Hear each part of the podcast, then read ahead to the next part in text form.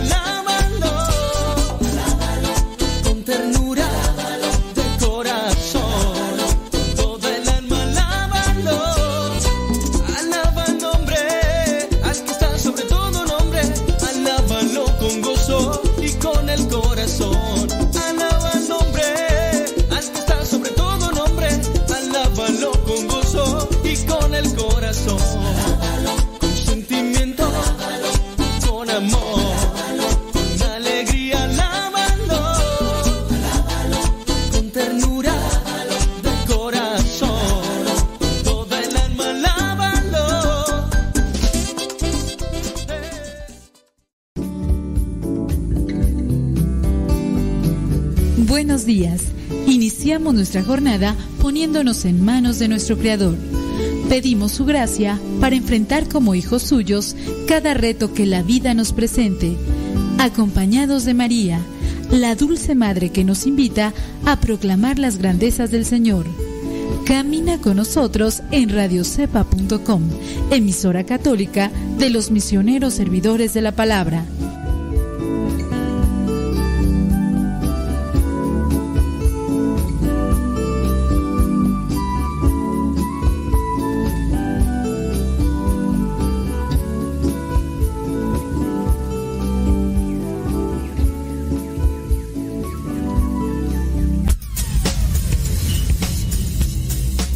Dice el refrán que a Dios rogando y con el mazo dando.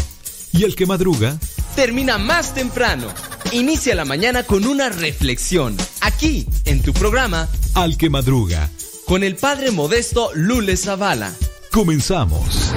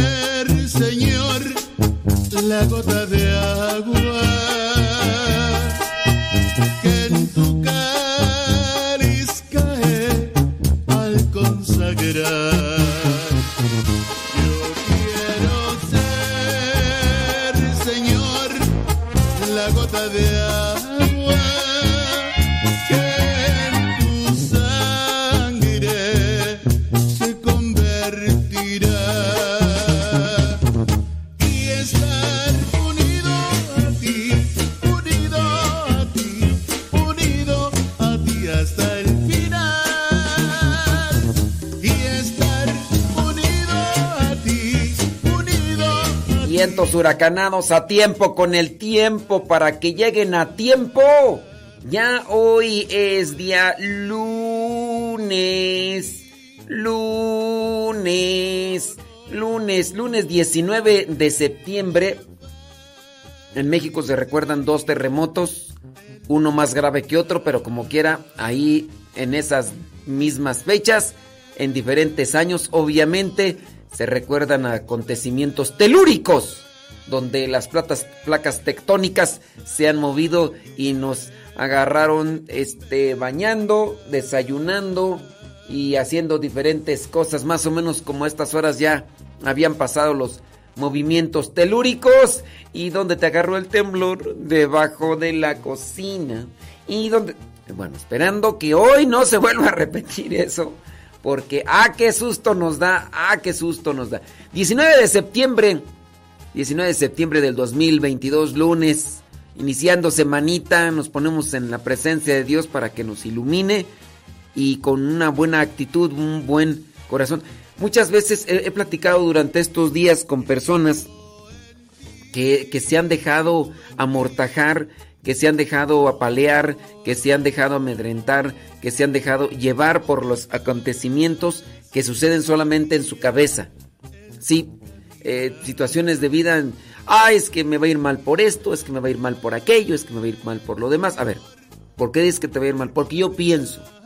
Digo, no, pues si es en el pensar, pues a muchos de nosotros nos puede ir muy mal, pero no hay que dejarse llevar por el pensar Siembra cosas buenas, vas a cosechar buenas cosas buenas siempre y cuando seas perseverante, las cultives y demás. Desde lo que está de tu parte, hazlo para que te vaya bien y vas a ver que las cosas adelante van a pasar. Entonces, hay que tener mucho cuidado con los prejuicios, hay que tener mucho cuidado con las cosas que uno va por ahí acomodando. Y es que si pasa esto y si pasa lo otro. Ay, en fin. Oiga, pues hoy es día de San Genaro. Hoy es día de San Genaro y, San Genaro, bueno, mártir, se agarra su sangre, se guarda, y esa sangre, porque no se sabe explicar, viene a... La carne, usted, la, carne, la sangre, la sangre usted sabe que si se guarda, así nada más hacia la intemperie, se seca y después se hace polvo. Bueno, la sangre de San Genaro han pasado eh, muchos años, no sé cuántos años de edad, pero ahorita voy a leer para decirles con exactitud, han pasado muchos años.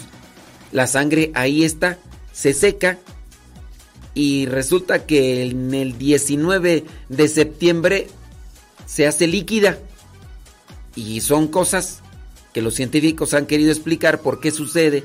No es que suceda con, con muchas este, sangre que se ha guardado, no. Pero con la de San Genaro sí. Y ahorita me puse a buscar las noticias porque pues allá en Italia, donde está la sangre, allá en Nápoles precisamente, está guardada esta sangre en unas eh, ampolletas eh, de cristal y ahí está la sangre, entonces pues se licúa. Y tanto así que agarran la sangre y ustedes van a decir, ah, es alguien más que le pone ahí sangre. Bueno, esa es tu opinión, ¿verdad? Pero pues la iglesia pues ahí presenta esto, dicen, a ver, pues vamos a checarla se han hecho investigaciones de todo tipo, científicas, y pues no hay una explicación. Y resulta que, pues sí, este lunes 19 de septiembre los fieles han sido testigos del milagro que se da regularmente los 19 de septiembre allá en Nápoles, Italia, donde la licuefacción, llamado así cuando se hace líquida la sangre de San Genaro, vuelve a repetirse. Y ahí está la cuestión. Bueno, pues ahorita vamos a hablar un poquito más sobre San Genaro, sobre algunos datos. Vámonos en lo que se tiene presente a nivel internacional los días 19 de septiembre. Es día de... fíjese qué cosas, o sea, Día Internacional de la Conciencia sobre la mordedura de serpiente. Ande, pues, pues. Yo no sé quién andará por ahí provocando a las serpientes. Muérdeme, muérdeme, viborita, muérdeme. O sea, pues bueno, yo sí conozco por ahí algunos que, incluso han sido eh, tendencia en ciertos momentos porque pues han dicho, eh, yo sí creo en Dios y sí creo que el signo de que a mí no me va a pasar nada si agarra una serpiente venenosa, a mí no me va a pasar nada porque yo sí tengo fe, ¿no? Entonces, algunas personas en Estados Unidos, en Argentina, en Perú y no me acuerdo en dónde más, en varios lugares, pues algunas personas que son seguidoras de Cristo, bueno, lo toman literalmente y empiezan a agarrar serpientes venenosas, en su mayoría las veces son víboras llamadas de cascabel, y las agarran en, en pleno así asamblea cristiana y a ver, pues yo, yo tengo fe y miren, a mí no me va a pasar nada y ahí casi dándoles besos y pues ¿a quién se le ocurre? ¿A quién se le ocurre? Y bueno, pues han- incluso algunos de ellos han fallecido, no los han tratado a su tiempo, otros ahí se han desangrado y todo lo demás, y otros sí les han, han salvado su vida. Y después de eso, dicen, ya ven cómo no me morí. Este, entonces sí, Dios me salvó. Y vuelven otra vez a agarrar la víbora. Ay, Dios mío, esta gente de veras. Y pues sí, por ahí un argentino, este, volvió.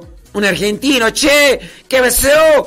Y, y, por segunda ocasión volvió a agarrar ahí la serpiente y en la segunda pues sí, ya bailó las calmadas y ya no, pues ya, ya ni lo trate, pues ¿para qué lo llevan al hospital a tratar? Pues eh, después de que lo salvaron ahí, lo ayudaron los doctores, dijo que había sido Dios y, que no se había muerto porque Dios realmente eh, se manifestaba en él y pues bueno, pero hoy es día de conciencia sobre la mordedura de, de- de serpiente. Había un fulano de Indonesia que, que jugaba con una cobra, de hecho tenía, en vez de tener un perro, tenía una cobra y era una king cobra, una king cobra, una mordedura de serpiente de king cobra. Dice que la dosis que inyecta en una sola mordedura llega a matar a más de 20 personas.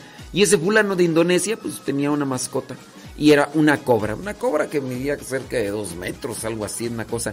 Y pues como esa cobra pues par- aparentemente le había mordido y no le había hecho nada, entonces él se dedicaba a andar jugando con otras cobras y puras king cobras. Y bueno, pues una de ellas sí le hizo. Ya. También es Día Mundial del Aperitivo. Cosas. Y por último, es Día Mundial de hablar como un pirata. No sé cómo hablen los piratas, pero este hoy es día mundial de hablar. ¿Qué cosa saca el mundo?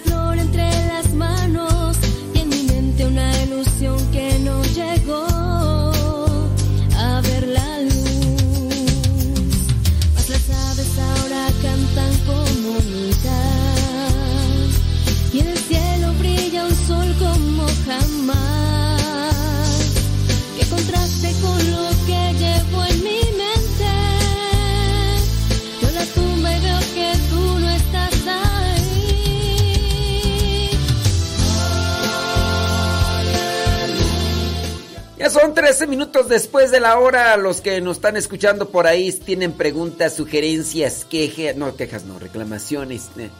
Saludos al Kevin Fernie, ahí nos está mandando mensaje por el Telegram.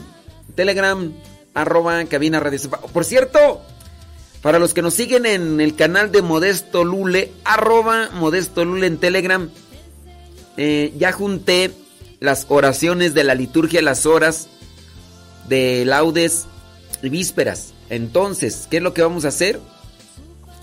Lo que vamos a hacer es eh, poner la oración de las laudes ahí en Telegram para que ustedes a la hora que gusten la puedan rezar. Después de las oraciones con imágenes, vamos a poner ahí las oraciones en audio de laudes, en modesto lule. Manden su mensaje a través de Telegram, arroba cabina radio sepa. Arroba cabina radio sepa. Dice. ah, bla bla. Ándele pues. Lorena ya. Lorena Sánchez dice que pues ya, ya está utilizando la oración de las laudes. Ahí en Telegram, Modesto Lule. Mm, mm. Traigo sueño y hambre. Traigo sueño y hambre. Nada más hambre. Iván. Saludos, Iván. Oh, Iván, ya vamos a mandar. Ya vamos a mandar este. Vamos a pedirle allá a Male que nos ayude con. Con. con ya, ya cerrarle la fábrica a la gata Hunter porque no, ya. Oye, ya anda ahí buscando ya. Digo, todavía ni terminas de criar a tus tus misifus y si no si no salen familias que adopten a a los meninos, les vamos a dar la eutanasia. Así que o se apuran o se apuran porque si no eutanasia a los meninos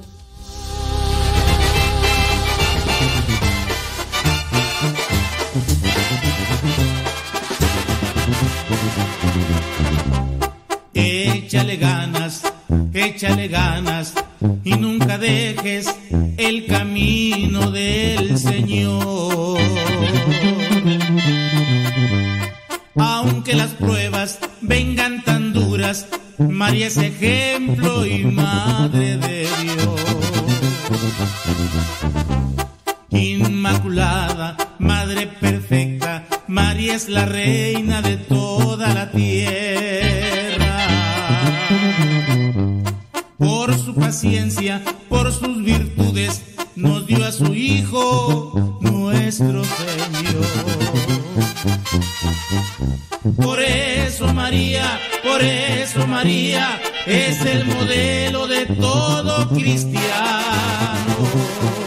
Y aunque algunos quisieran negarlo, María intercede y nos echa la mano.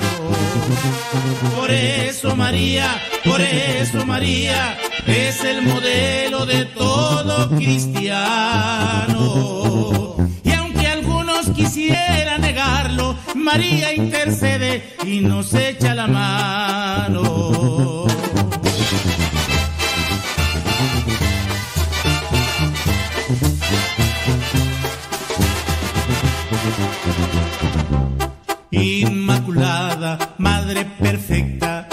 María es la reina de toda la tierra.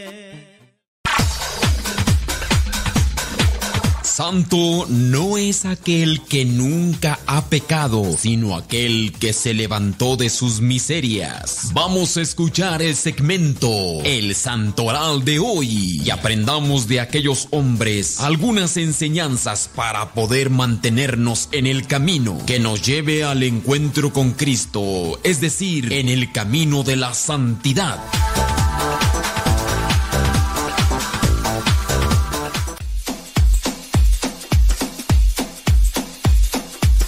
Cuando son 18 minutos después de la hora, te damos a conocer cuáles son los héroes de la fe, aquellos que cumplieron con la voluntad de Dios, aquellos que conocieron la palabra de Dios y la llevaron a cabo. El día de hoy, 19 de septiembre, 19 de septiembre del 2022, la iglesia tiene presente a los santos Carlos Ion Song Moon, catequista y mártir.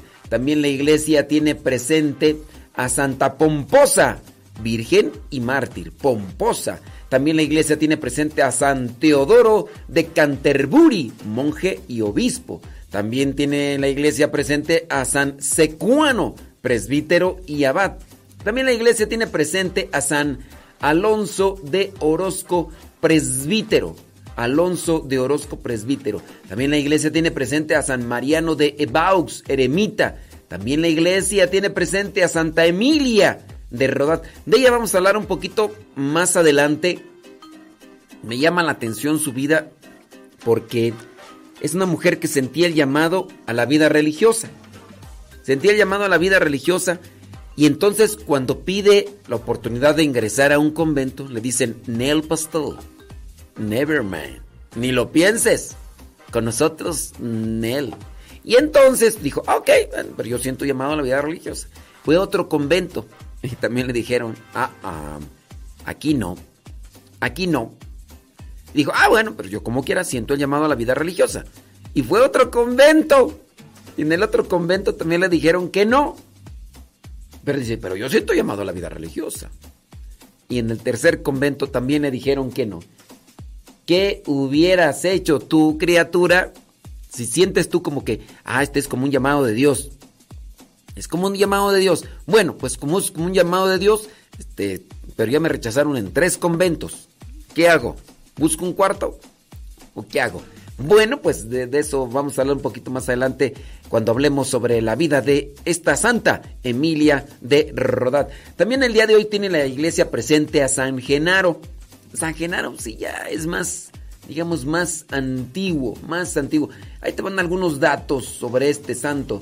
Dice mm, la fiesta de San Genaro, ocho datos de la tradición de cada 19 de, de, de septiembre y en otras dos ocasiones del año sucede el milagro de la licuefacción de la sangre de San Genaro que el resto del año se conserva sólida en un relicario. Se trata de un suceso extraordinario que es considerado un prodigio y ocurre desde el año 1389. Imagínense hace cuántos años. Según un, una documentación citada por el medio italiano Famiglia Cristiana. Entonces, ahí van los datos. Número uno, la sangre se conserva en dos ampollas de vidrio. La sangre seca de San Genaro se conserva ahí, en esta capilla del tesoro en la Catedral de Nápoles. Número 2. La iglesia considera que el milagro sucede gracias a la dedicación y las oraciones de los fieles. Este consiste en que la masa de sangre reseca, rojiza, adherida a un lado de la ampolla, se convierte en sangre completamente líquida llegando a cubrir todo el vidrio. Número 3. La sangre del santo se licúa tradicionalmente tres veces al año en recuerdo de la traslación, traslación de sus restos a Nápoles el sábado anterior al primer domingo de mayo, en su fiesta litúrgica el 19 de septiembre y en su aniversario de la intervención para evitar los efectos de una erupción del volcán Vesubio, ahí en el año 1631, en un día 16 de diciembre. Número 4. El proceso de la licuefacción a veces toma horas, incluso días, pero en ocasiones no ha sucedido. Normalmente de un periodo que puede ir desde los dos minutos hasta una hora, la masa sólida se torna roja y empieza incluso a burbujear. O sea, puede ser dos minutos o puede ser incluso hasta una hora en la que se mantiene así líquida. Número 5. Con la exclamación El milagro ha sucedido, las personas caminan en orden y en dirección al altar para besar la reliquia y cantan el Te Deum en acción de gracias. Número 6.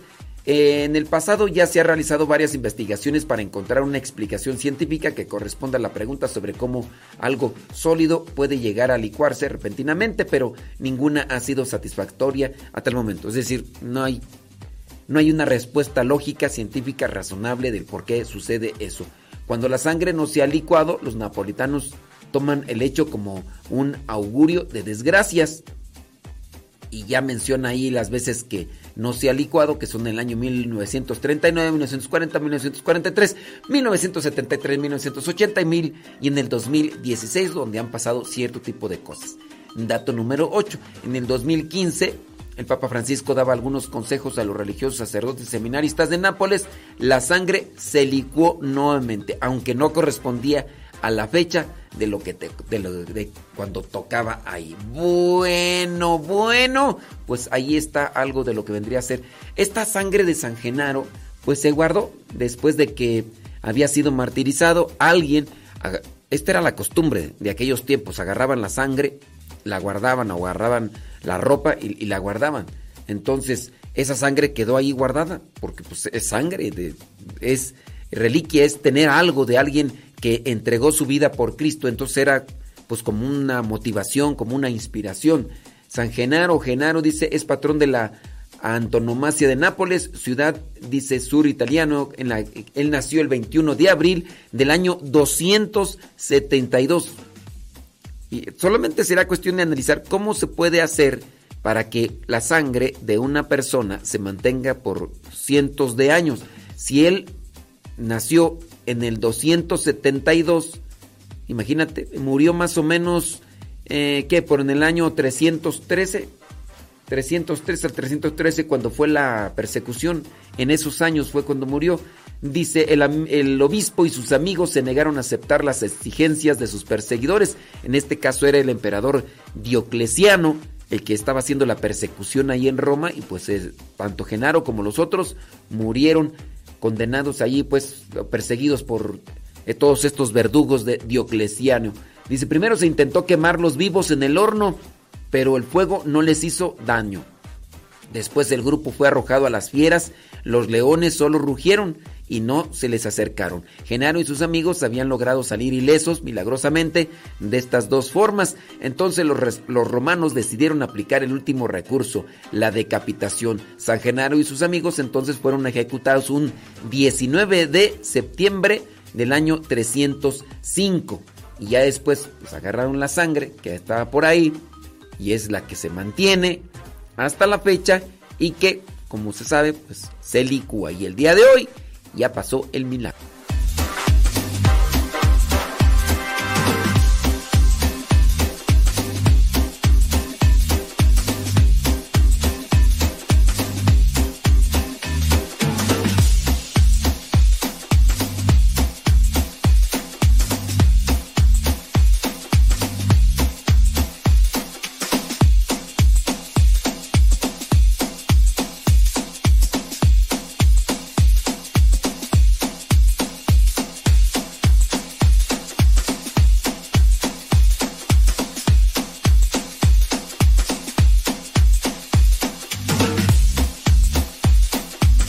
¿Estás bien pomposa?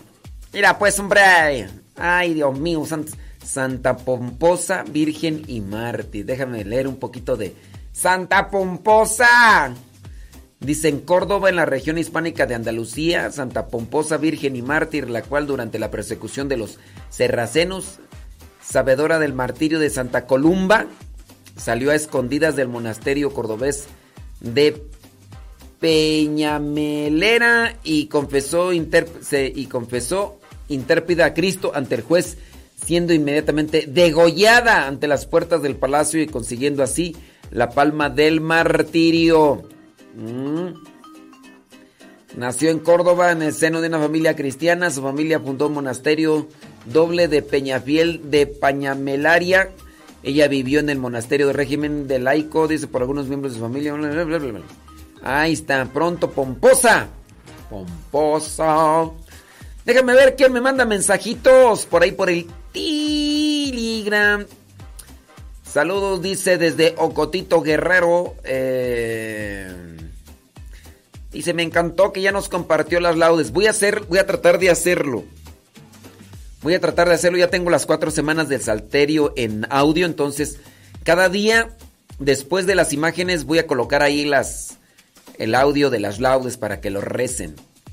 Desde hace unas semanas comparto el rosario y las laudes en YouTube para mañana. Dios mediante compartir ese evangelio y las laudes. Ándele pues, hombre. Ándele pues, ya no ver eso, hombre. Dios santo. Dice, hola, esta es la primera vez que escribo por Telegram. Me gusta escucharlo más cuando se enoja. Ándale pues.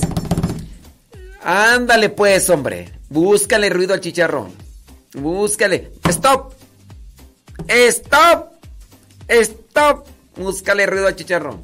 Búscale.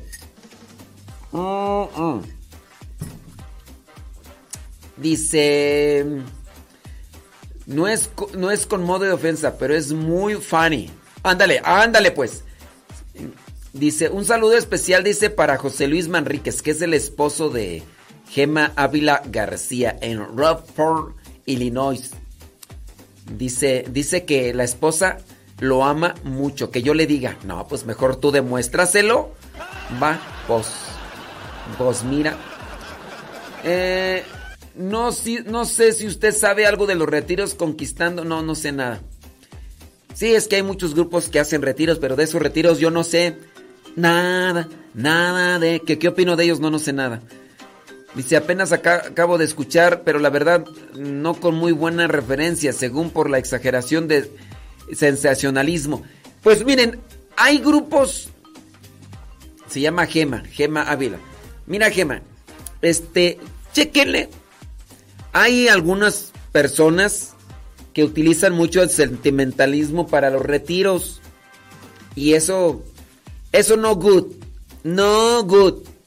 Ya si hay mucho sentimentalismo en un retiro, en un congreso, mover a la gente por sentimiento, digo, a veces se puede suscitar de manera espontánea, pero ya provocar puro sentimentalismo, puro sentimentalismo no.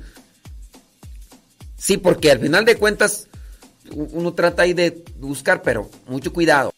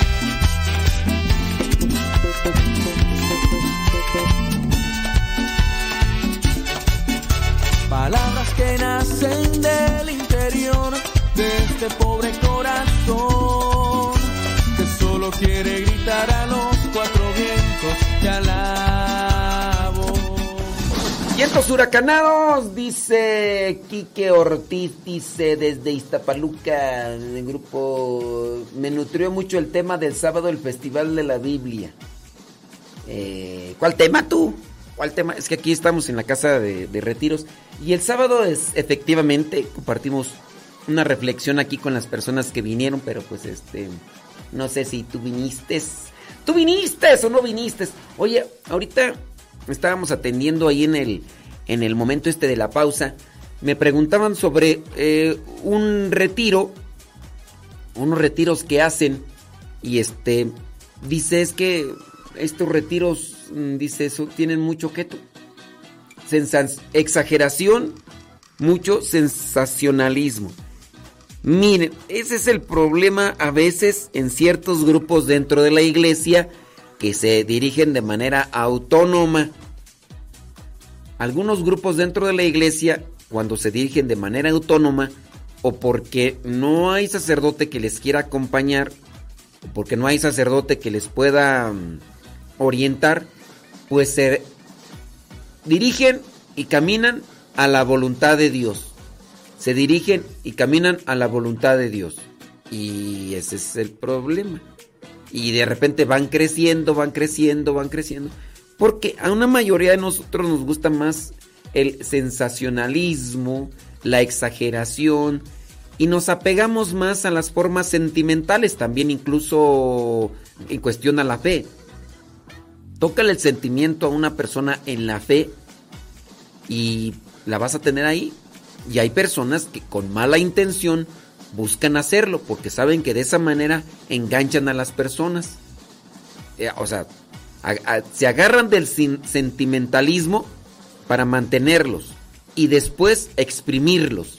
Esa es una de las cosas que a veces em, se pueden encontrar dentro de la iglesia. Llámese en una mayoría, en una mayoría cristianos no católicos. Pero también dentro de la iglesia católica algunos tienden. ¿Por qué? Porque pues yo me pongo a escuchar un programa de radio. En el programa de radio manejan el sentimiento.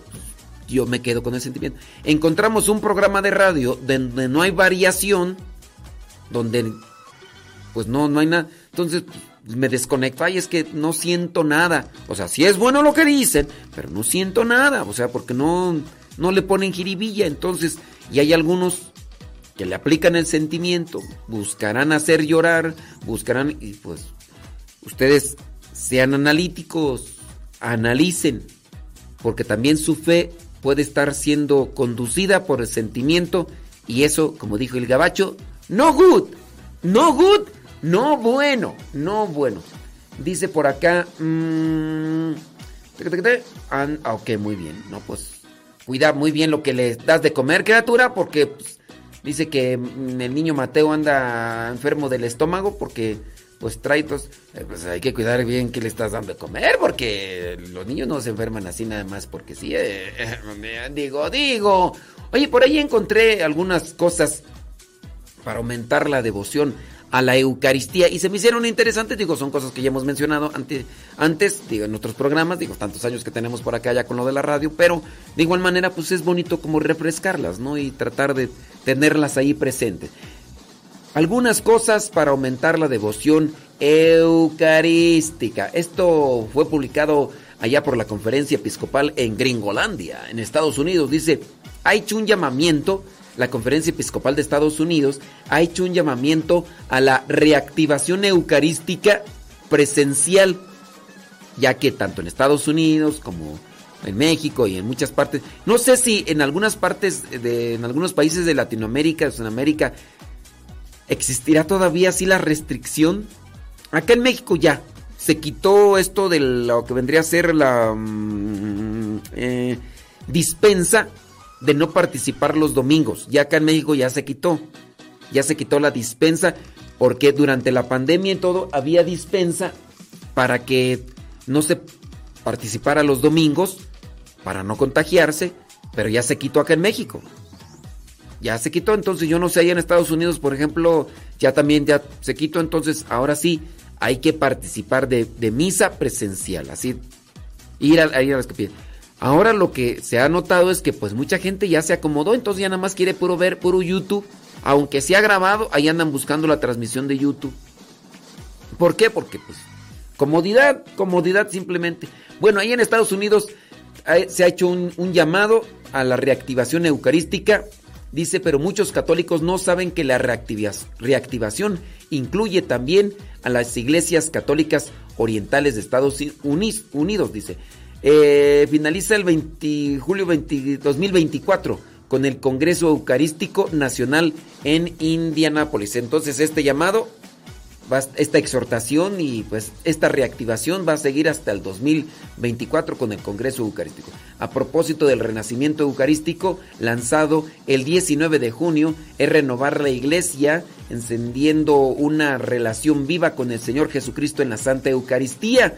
Entonces, en una carta a los fieles de su par- eparquía titulada Asombro Eucarístico, el obispo, bueno, y aquí dice el obispo, entonces van las ideas para tratar de reactivarse y abrirse nuevamente al amor eucarístico, aumentar la devoción eucarística.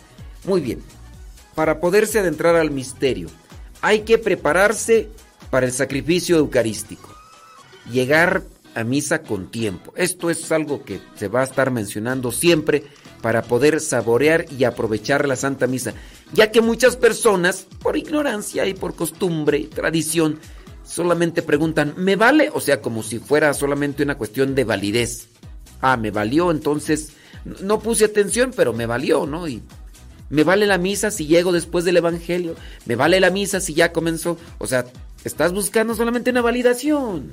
Pues no, es buscar un aprovechamiento. Ah, entonces puedo llegar yo después del Evangelio y me aprovecho. No, pues no. Para que te aproveche, tienes que llegar desde antes que inicie la Santa Misa. Disponer incluso el corazón, mantener un poco así como que de, silencio, interioridad.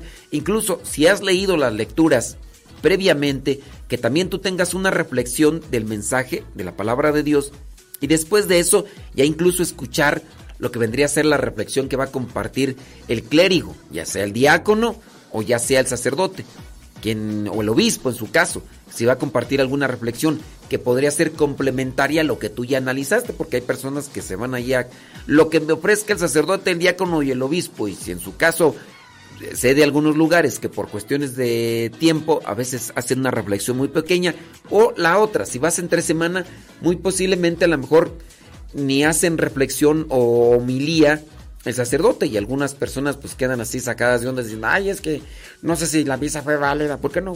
¿Por qué piensas eso? Es que no dieron homilía, o sea, terminó lo del evangelio, se sentó y dijo, Vamos a continuar con el canto de ofrendas y cágale acá y póngale el billetito ahí a la canasta. Yo, ay, yo me preocupo, yo ni le puse porque, pues, ¿cómo va? ¿Por qué no dio homilía? Yo, a mí se me hace que esa misa ni me valió. No, sí te valió. O sea, te valió, y, pero no hay que buscar solamente el valer, sino el que sea de provecho la Santa Misa. Y el provecho, pues, sirve que que se llegue con tiempo, se medite, se reflexione y todo lo demás. Entonces, prepararse para el sacrificio. Ese es el consejo número uno de la conferencia episcopal allá en Estados Unidos para nuevamente reincorporarse y aumentar la devoción y el acercamiento a Jesús, Eucaristía en la Santa Misa. Y ahorita vamos a regresar con algunos otros consejitos más para que pongan ahí atención y aprovechen de la Santa Misa.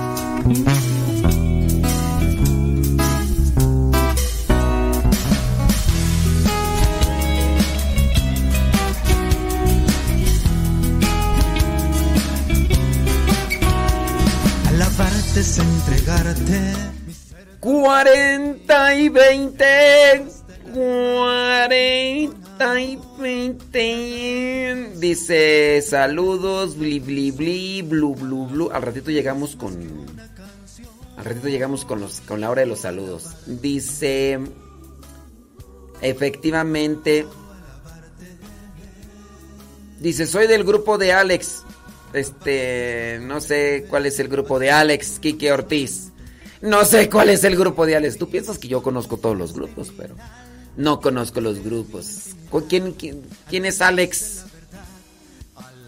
yo nomás conozco al grupo Bronco, a los Bookies.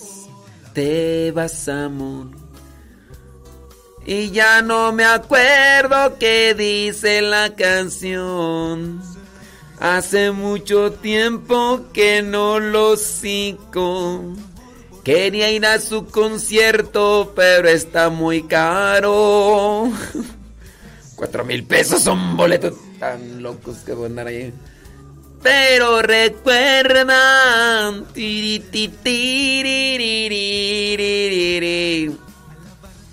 Bueno, pero lo bueno es que estuviste ahí. Dice que el imparte, fue el imparte del para. Efectivamente.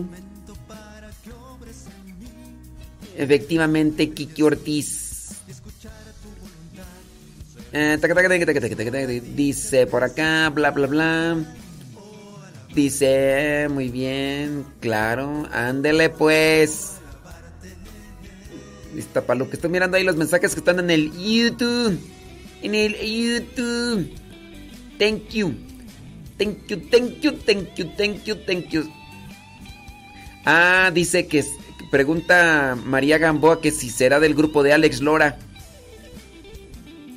Eh, pues, qué sé yo. ¿Por qué quiso el destino? ¿Por qué quiso Dios? Yo no sé. Si alguien más me pudiera explicarlo, ¿por qué ese niño? Quique Ortiz, ¿eres del grupo de Alex Lora? ¿O de cuál grupo? Tirirín, tirirín, tirirín. Las piedras rodando se encuentran. Y tú y yo algún día nos volveremos a encontrar. Mientras tanto, dígame. Óigame, sobre lo que está hablando sobre la misa, cuando estábamos en Tamazula fuimos a misa del sábado después de las 6 a.m. y esa misa era de la vigilia del domingo. Se me hizo raro que el sacerdote no dijo ninguna homilía, solo nos pidió estar en silencio, reflexionando en el Evangelio. Pues si era misa de domingo tuvo que haber dicho homilía, aunque fuera muy corta. Si no lo hizo, pues, pues, ¿qué te digo? Digo, también en ocasiones hay que conocer la, condición del, sacerdote. A lo mejor está enfermo y a lo mejor por eso es que no, no hace meditación o la milía. Digo, ustedes fueron ahí de visita y quién sabe, a lo mejor en el caso preguntando. Si puede ser, o sea, no lo estoy justificando, pero de que tenía que hacer este homilía, sí. El, derecho canónico establece que los días domingos, los días domingos sí se tiene que decir homilía, pero no es una forma obligada de lunes a sábado. De lunes a sábado no es obligado decir homilía. Eso lo establece el derecho canónico, el derecho canónico como. ¿Eh? Yo quiero ser, Señor, la gota de agua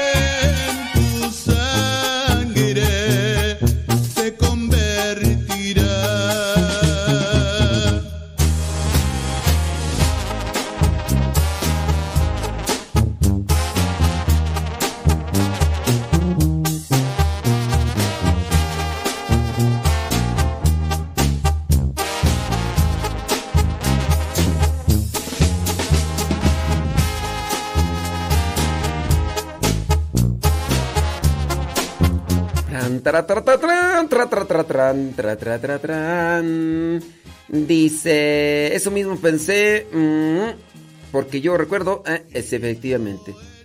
Dice que el sacerdote estaba muy joven. Pues este, mm, pues no te creas, o sea, pues la juventud no es sinónimo de salud. Solamente eso yo les digo. La juventud no es sinónimo de salud. Este. Hay veces que podría estar. Digo, no sé, o sea. No, no tendríamos que. Más bien, pues, en su caso, pues.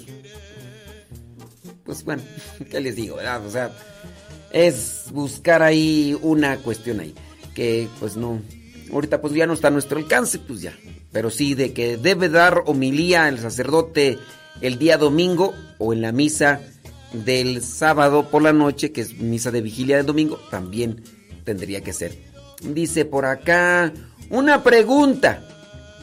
¿Es correcto llegar a misa tarde incluso a la hora que se lee las lecturas? ¿Es correcto? No, ¿cómo va a ser correcto? O sea, ni por sentido común, criaturas. Ni por sentido común. Es falta de respeto. Es falta de respeto llegar a una invitación que te han hecho eh, llegar tarde. Te invito a, ¿sabes qué? Mira, pues te invito a esto, es a tal hora. Yo llego tarde. Eso, llegar tarde dentro del manual de urbanidad, ¿qué significa? Eh, ¿O ¿Cómo lo interpretan ustedes de que, oye, pues te invité, mira, pues la recepción es a las 6. Eh, llegó 6.20, 6.40, 6.50. ¿Eso qué da a entender? Da a entender muchas cosas. Que le vale un cacahuate tu recepción. Que le vale un comino tu invitación. O sea, fue por obligación. Hasta por sentido común. Digo, en ocasiones se cruzan en nuestro camino situaciones o circunstancias que no podemos mover, digo. Pero ya cuando es tiro por viaje, personas que les gusta llegar a misa cuando se les hincha su gana. ¿Qué? A esas personas no les interesa a Dios, ellas nomás van por cumplir y todo eso. Entonces eso así como que es correcto. Por urbanidad y en sentido común, no. No. Tu mamá te dice, hija, hija, ven aquí, te espero, mira, a tal hora, ¿no? Son las 7, 7.50 y nomás no llega. ¿Por qué no llegó? Porque a la otra dijo, me dale, yo al rato. mm, O sea, no me apuro. Hasta por sentido común. O sea, dice, me ha tocado ver a personas que lo hacen y no me parece que sea correcto. Pues, ¿usted qué opina al respecto? Pues, mire, por sentido común. Por sentido común. Ahora, lo que sí yo te puedo decir es, mm, ¿no te parece? Bueno, ¿y qué vas a hacer? Todos tenemos que hacer algo para tratar de, de cuestionar ese tipo de actitudes. Todos tenemos que hacer algo. ¿Qué- a ver, ¿qué vas a hacer? Porque nada más cuestionarte por cuestionarte, pues, y a lo mejor hasta te enojas. Y hay que hacer algo, hay que cuestionar, hay que buscar la manera. Si no son a esas personas, son a otras. Hay que cuestionarlas. Y hay que tratarles de mover en su conciencia. No solamente hacerlas que lleguen temprano como una cuestión de obligación también, sino de tratar de hacer conciencia para que lo hagan por amor, por respeto y también para aprovechar. Oye, en sentido común, por ejemplo, llegando... bo- Quiero ver una película. Llego tarde. ¿Vas a aprovechar la película? No, no la aprovechas. No yo soy de los que, si voy al cine, tengo que llegar unos 15 minutos antes para saber dónde voy a acomodarme. Mm, mm, mm, acomodo así. Y hay veces que nada el pato y hay veces que ni agua bebe. Si se puede, unos nachitos, unas palomitas, echarle ahí algo. Eh, comer así sabroso antes de que empiece la película, porque ya cuando comience la película no es para, a mí, no es para estar comiendo, sino para estar así ya entrado en acción, analizando la película, analizando eh, la trama o divirtiéndome así. No, no estar comiendo porque, pues no, no, no es lo mismo. Dice, lo más grave es que esas personas se acercan a tomar la comunión. Bueno, mi pregunta es, ¿qué vas a hacer? O sea, ya te cuestionaste, digo, ¿qué vas a hacer? Tenemos que hacer algo. A ver, ponte las pilas. ¿Qué vas a hacer tú desde tu, circunstancia y desde tu situación? Todos tenemos que hacer algo.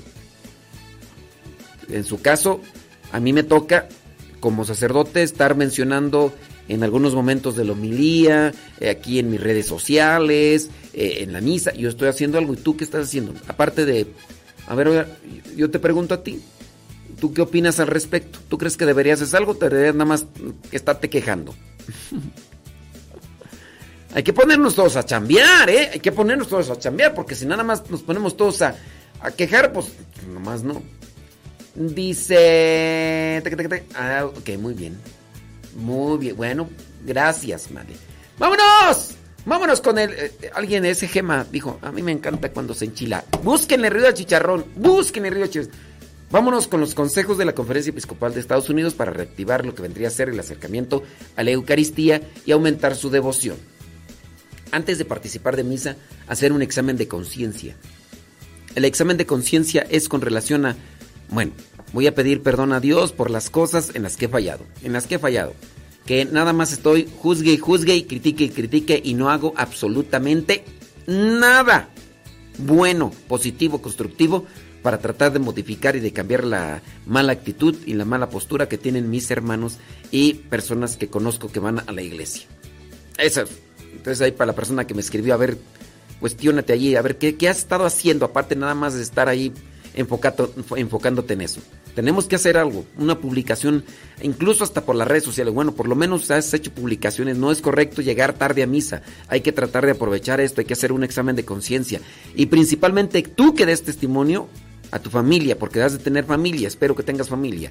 Tú tienes familia, das testimonio allá a tu familia, llegando con tiempo, haciendo una reflexión, quizá a lo mejor yendo antes a la capilla y al Santísimo, hacer una oración en silencio y aprovechar. Mi pregunta es, ¿lo estás haciendo ahí con tu familia? ¿Le estás dando testimonio de llegar temprano, de hacer ese examen de conciencia y de poder aprovechar? Sí, me dejé ir a la yugular, pero pues ni modo. ¿Para qué te pones en el camino y te pones el pechito? Así que vámonos con el tercer consejo. Entonces, hacer un examen de conciencia. Tercer consejo. Hay que analizar y reflexionar. O sea, ese examen de conciencia y después reflexionar. ¿A quién voy a llevar a mi vida? En participando de la misa. ¿A quién voy a llevar a mi vida? A Cristo. Voy a llevar a Cristo. ¿Quién es Cristo para mí? ¿Qué puede hacer en mi vida? Entonces, por eso es muy importante saber y conocer las partes de la misa. Conocer las partes de la misa porque la misa eh, tiene sus partes, sus momentos y nos van preparando. De manera que cuando se llegue, por ejemplo, al momento de la comunión y que ya has recibido a Jesús de Eucaristía, tú realmente puedas platicar, intimar con Él porque ya has ido preparando los momentos. Pongamos el ejemplo solamente así de los novios. Eh, los novios para llegar a cierto tipo de pláticas tienen que ir también por ahí preparando, ya sea una florecita, una cancioncita, un lugarcito. No es que se vayan directamente, o sea, bruscamente. Hay cierto tipo de pláticas que necesitan cierto tipo de preparación. También ahí es conveniente, por ejemplo, los del coro.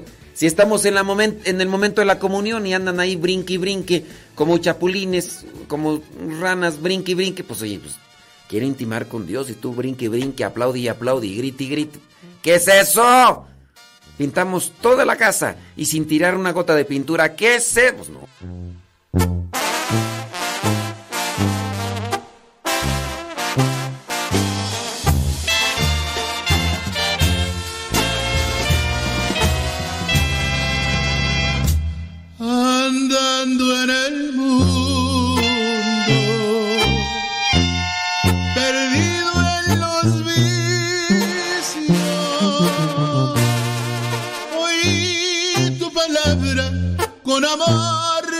Me llamabas, bendito Señor. Oí tu palabra, con amor me llamabas, bendito Señor. Elevo mis ojos, contemplo la herida, su rostro sangrante, heridas extendidas a mí, su rostro sangrante, sus manos heridas extendidas a mí.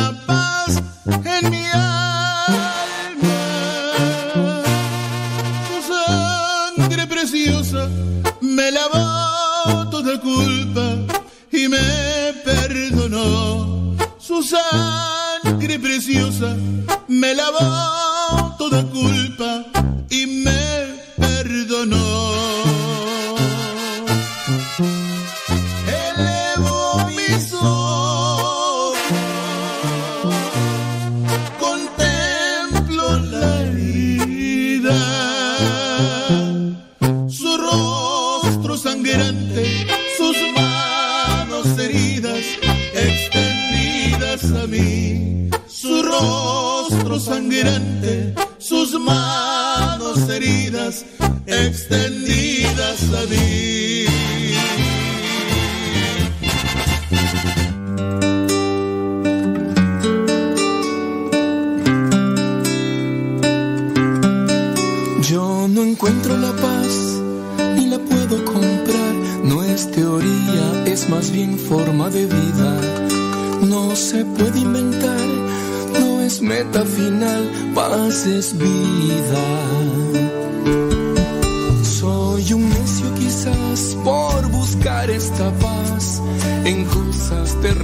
terrenales que se esfuman. Mi alma quiere cambiar, quiere serenidad de por vida.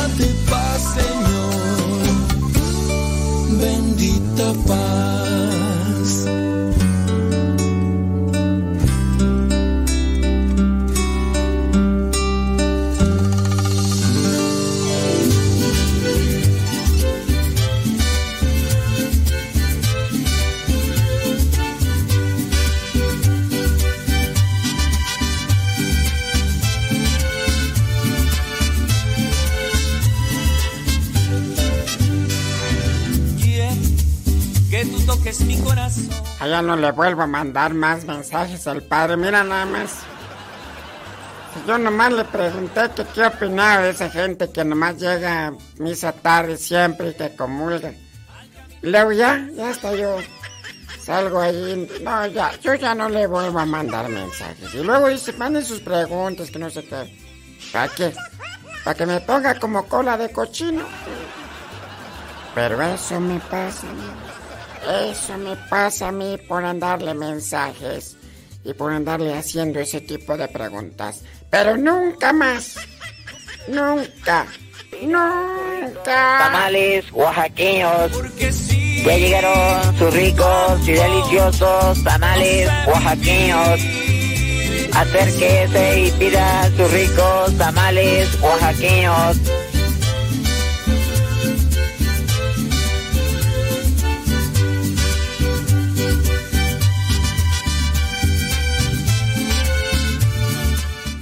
A la señora María Luisa Rosales que nos escucha ella. Ay, a ver si nos espanta. Dios mío, a ver si nos espanta con nuestro programa. Señora María Luisa Rosales, pues todo lo hacemos aquí con la intención de, de cuestionar a esta gente. Es que esta gente es bien cabizona. No entiende. Ay, señora. Bueno, yo espero que ahora que regrese ya a Durango, por ahí este, nos siga escuchando. Diga, pues tratamos de hacer conciencia. Tratamos de hacer conciencia y cuestionamiento y reflexión y, y de todo. También tratamos de alegrarle la vida porque, pues, digo, alegrarle la vida a una persona es bueno, es muy bueno. Entonces hay que, hay que buscar siempre tener una motivación en la vida y en el camino, pero que sea una motivación y alegría buena, buena, buena. Así que, señora María Rosales, que disfrute este día ahí en compañía de, de su hijo, en compañía de toda la familia y pues este, pues qué quiere que le diga, pues que Dios le bendiga y echarle rayos al tigre. Saludos a Don Guayusei. Don Guayusei.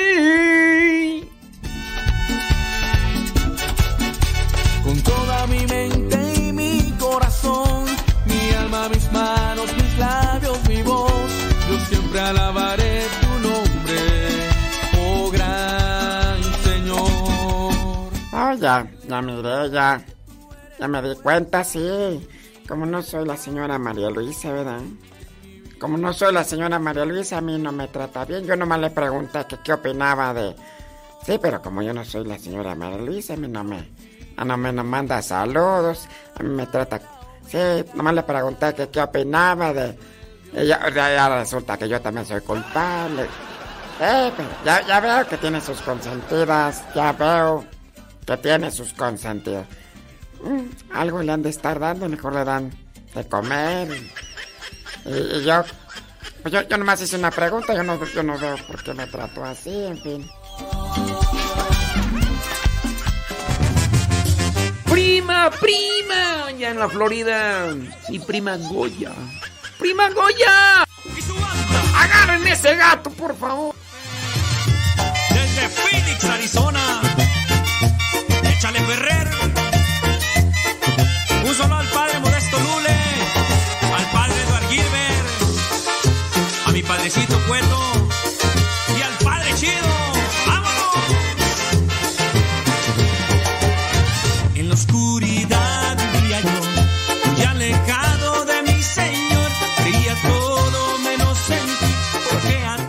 A ver, Marlene, cántame. Es que Marlene Canul Balam nos dice que nos está escuchando allá desde Tecanto, Yucatán. A ver, cántame.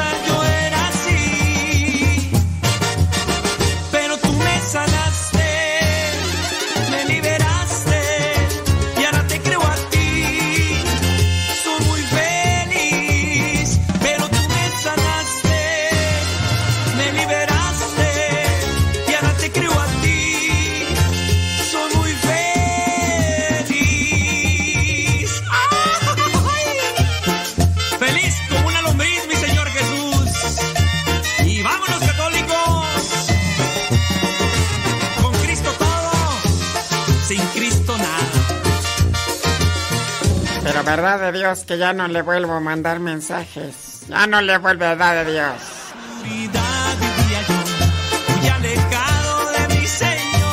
Ay, Doña Paz. que a todo decía que sí. La bruja Panchita, Walter Mercado,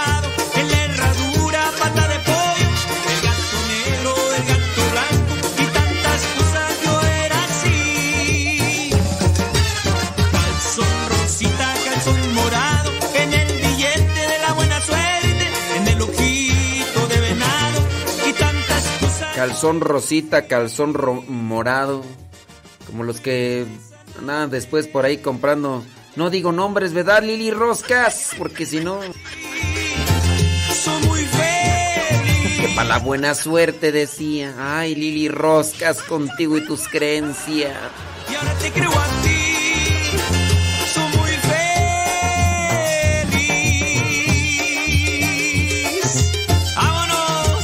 Saludos a Iván. I- I- Iván, ¿o no van?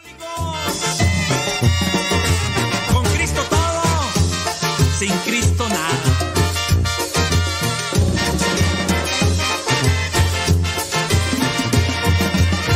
En la oscuridad vivía yo, muy alejado de mi Señor, creía todo menos en porque a todo decía que sí. La bruja Panchita, Mercado. Acá dice una persona que para que le fuera más bien, mejor no se ponía. Ay, Dios. Santa Madre de Dios. Rosita, calzón morado,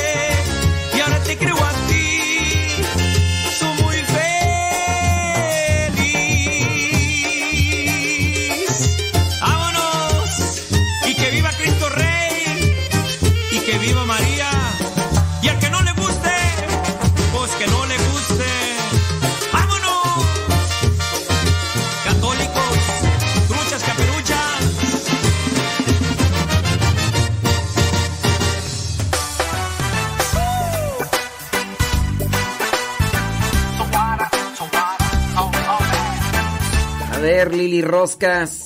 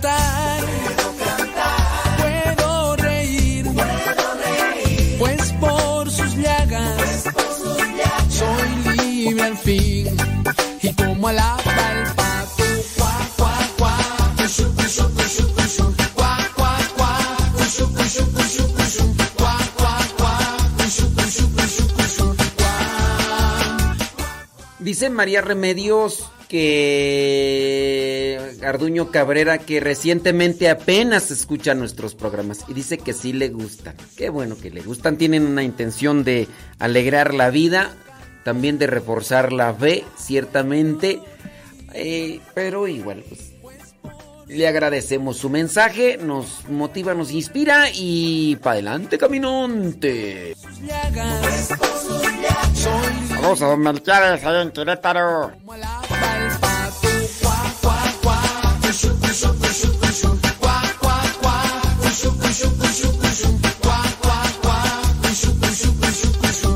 Saludos a doña Carmen. Doña Carmen. Doña, doña Carmen. Ya se levantó doña Carmen.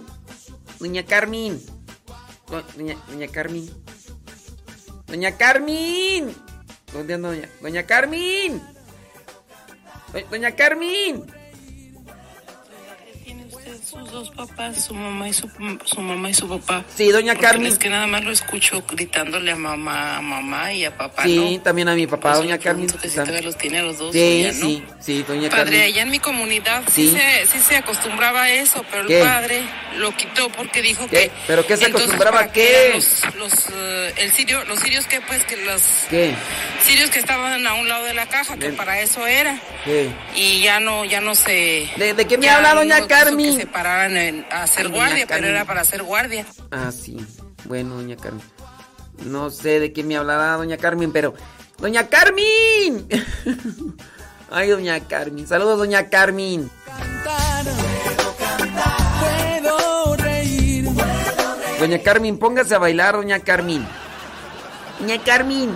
Doña Carmen. Doña Carmen. Cantar. Póngase, póngase a bailar, doña Carmen, para que se le quite el frío. Por sus llagas. Doña Carmen. Y como el agua el pato. Cuá, cuá. Cuá,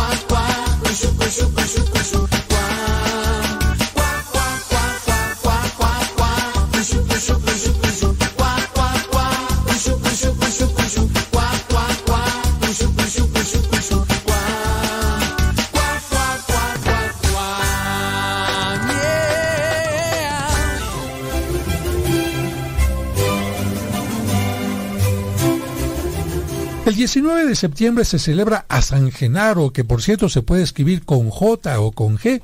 Él es famoso por un prodigio que sucede en Nápoles cada año y del que los científicos son testigos, pero ellos no tienen respuesta. Pero antes de hablar del milagro, vamos a ver quién fue este santo.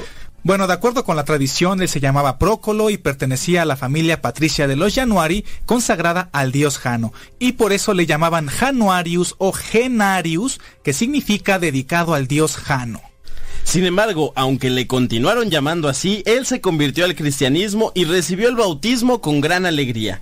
Su forma de vida era tan ejemplar que la gente de la región de Campania, allá en Italia, lo eligió como obispo de Benevento, ciudad muy cercana a Nápoles. Lamentablemente, amigos, en ese tiempo, el siglo III, el emperador romano Diocleciano dictó pena de muerte para todo el que se reconociera como cristiano, y el obispo Genaro fue condenado a morir decapitado. Algunos de sus discípulos recogieron un poco de su sangre y la guardaron como reliquia en un recipiente. Y precisamente el milagro anual de Nápoles tiene que ver con esa sangre que tiene una extraña transformación desde hace 400 años. Y seguramente nuestros radioescuchas ya se están preguntando cómo es este milagro. Miren, ahora se los voy a explicar. La sangre se conserva en Nápoles en un recipiente de vidrio totalmente transparente del tamaño de una más o menos de una pera. Todos pueden ver la sangre seca y de un color oscuro, pero cada año en las fiestas de San Genaro un sacerdote coloca el relicario de vidrio frente a un cofre donde se conserva la cabeza del santo mientras todo mundo comienza a hacer oración. De un momento a otro sucede el milagro. ¿Qué es lo que pasa? La sangre que estaba sólida, totalmente dura, seca y negruzca, empieza a volverse líquida y rojiza y va creciendo de tamaño dentro del relicario donde está. Es decir, de estar sólida como una costra totalmente seca, se va licuando y de esta manera la sangre aparece como en el momento en que lo martirizaron. La sangre está totalmente fresca como cuando salía de su cuello. La ciudad de Nápoles le tiene un gran, pero de verdad gran cariño a San Genaro porque los ha librado varias veces de las erupciones del volcán Vesubio. Por ejemplo, en el año 1631, millones de toneladas de lava se dirigían hacia la ciudad. El obispo llevó en procesión la sangre de San Genaro y la lava cambió de dirección y por supuesto la ciudad se salvó. Y algunos se preguntan qué pasa con la sangre de San Genaro. Bueno, después de unas cuantas horas, la sangre que está líquida comienza nuevamente a volverse sólida, a tomar el estado anterior.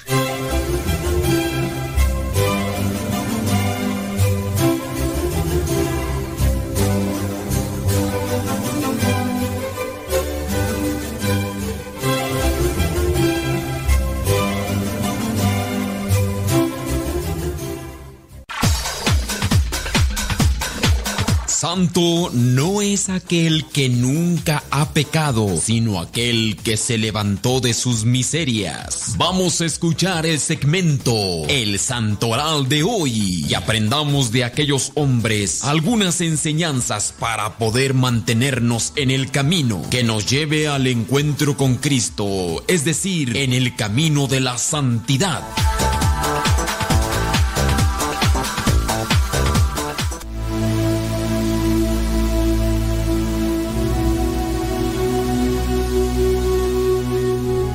Emilia de Rodad, etimológicamente significa Emilia gentil, amable, viene de la lengua latina.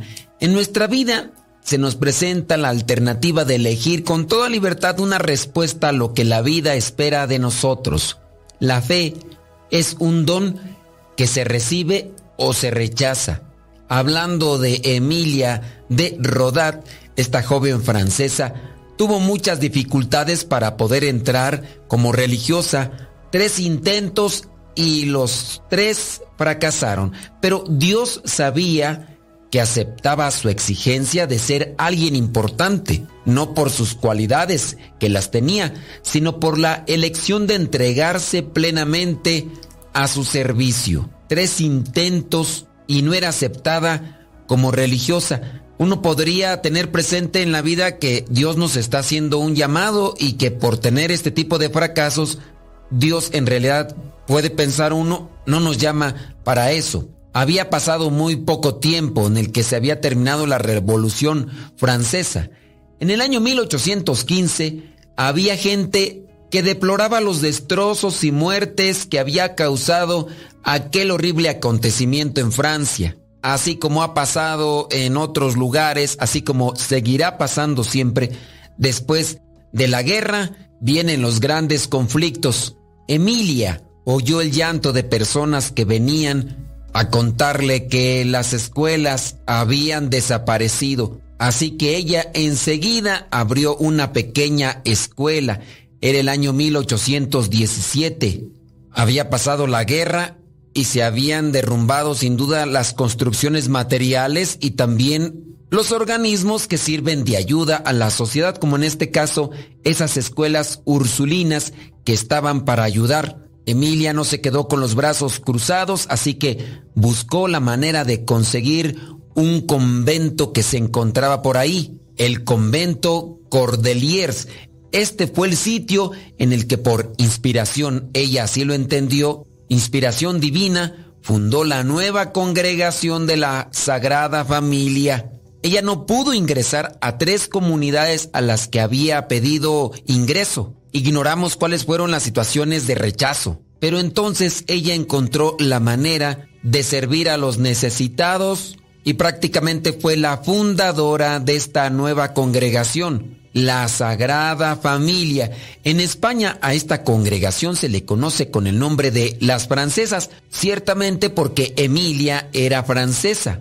Corría el año de 1819, el fin o el objetivo de la nueva congregación sería la educación de las chicas, de las muchachas, de las chamacas pobres, con bajos recursos.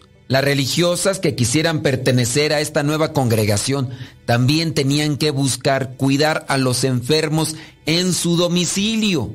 Los hospitales y todos estos lugares donde se atendían enfermos por cuestiones de la guerra habían quedado prácticamente fuera de servicio o colapsados por todos los heridos que quedan con las guerras. Por eso ahora se buscaba atender a los enfermos en sus propias casas. Como obra de Dios, floreció enseguida. A la muerte de Emilia, ya tenían 40 comunidades en distintos países. Santa Emilia experimentó largos años, más de 20 años de sufrimiento moral. Pero ¿sabes por qué? creyendo que había perdido la fe y la esperanza. 20 años pensando que había perdido la fe y la esperanza, considerándose reprensible.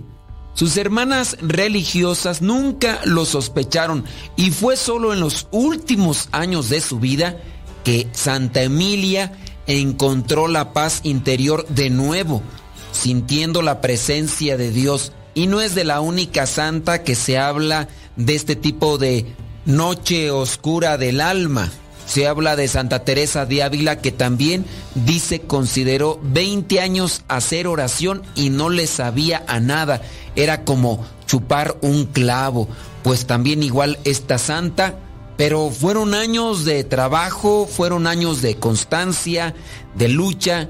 Sus otras hermanas de comunidad no lo sospecharon, pero la constancia le llevó a experimentar a Dios. Después de su muerte fue enterrada en un oratorio en el jardín de Notre Dame de la Salette, donde según los católicos se produjeron curaciones milagrosas gracias a su intercesión y su tumba se convirtió en un lugar de peregrinaciones. Su cuerpo se conserva en la capilla del convento de la Sagrada Familia. El padre Pierre Marie Febvre, que había sido su confesor, escribió su biografía allá por el año 1858. Santa Emilia fue beatificada el 9 de junio del año 1940 por el Papa Pío XII y fue canonizada por él mismo el 23 de abril del año 1950. Su memoria se celebra el 19 de septiembre y ahí tenemos a una mujer que sentía el llamado a la vida consagrada como religiosa, la rechazaron en tres conventos, pero después mirando la situación social por la que pasaba su pueblo, se puso a servir y como una llamada divina o inspiración divina, vino a fundar esta congregación que se dedicó a los más pobres, a dar educación a las muchachitas, pero también la atención a los enfermos, a los olvidados, a los desvalidos. Sin duda, esta santa es un reflejo de un cristiano que da respuesta a las necesidades, un cristiano en la vida social. Pongamos también nosotros atención y no nos dejemos desanimar cuando nos vengan a rechazar o cuando vengan a despreciar cierto tipo de propuestas que son inspiración de Dios. Hay que esperar más bien su tiempo. Y si esperamos en su tiempo, vamos a poder dar una mejor respuesta. Y si en algún momento nuestra oración no nos sabe o la esperanza y la fe pareciera ser que son nulas o son muy débiles en nuestra vida, hay que seguir orando. Esta santa, 20 años haciendo oración, pero al final encontró el fruto de ese trabajo que le dio plena felicidad. Santa Emilia de Rodat ruega por nosotros.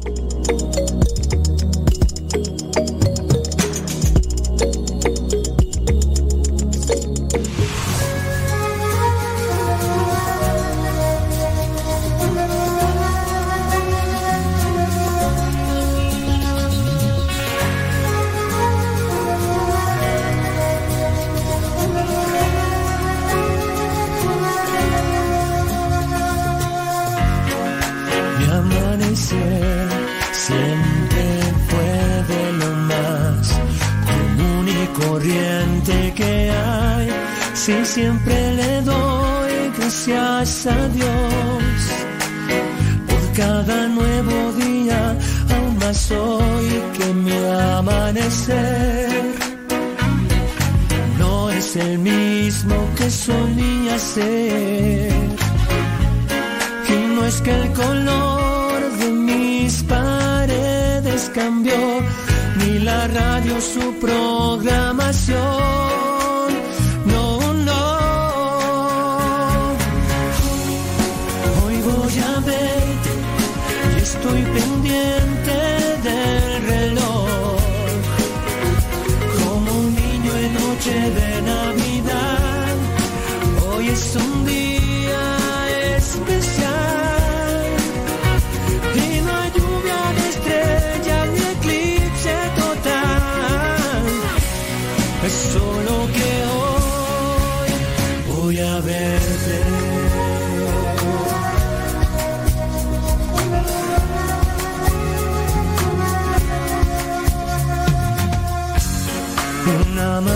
Amanecer como el de hoy lo daba por hecho, pues todo lucía igual. Ahora la aurora ya no es nada normal. Si pensando en ti soñé y desperté, sabiendo que hoy voy a verte y estoy pendiente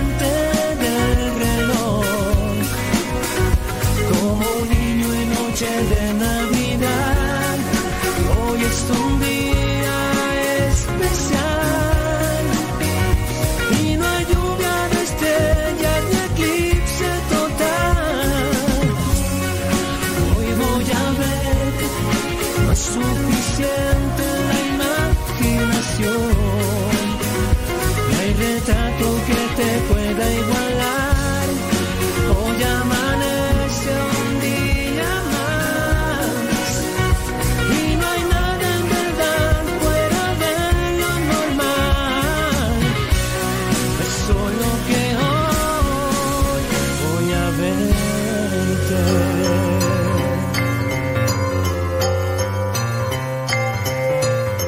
señoras y señores, qué bueno que están siempre atentos a la trivia.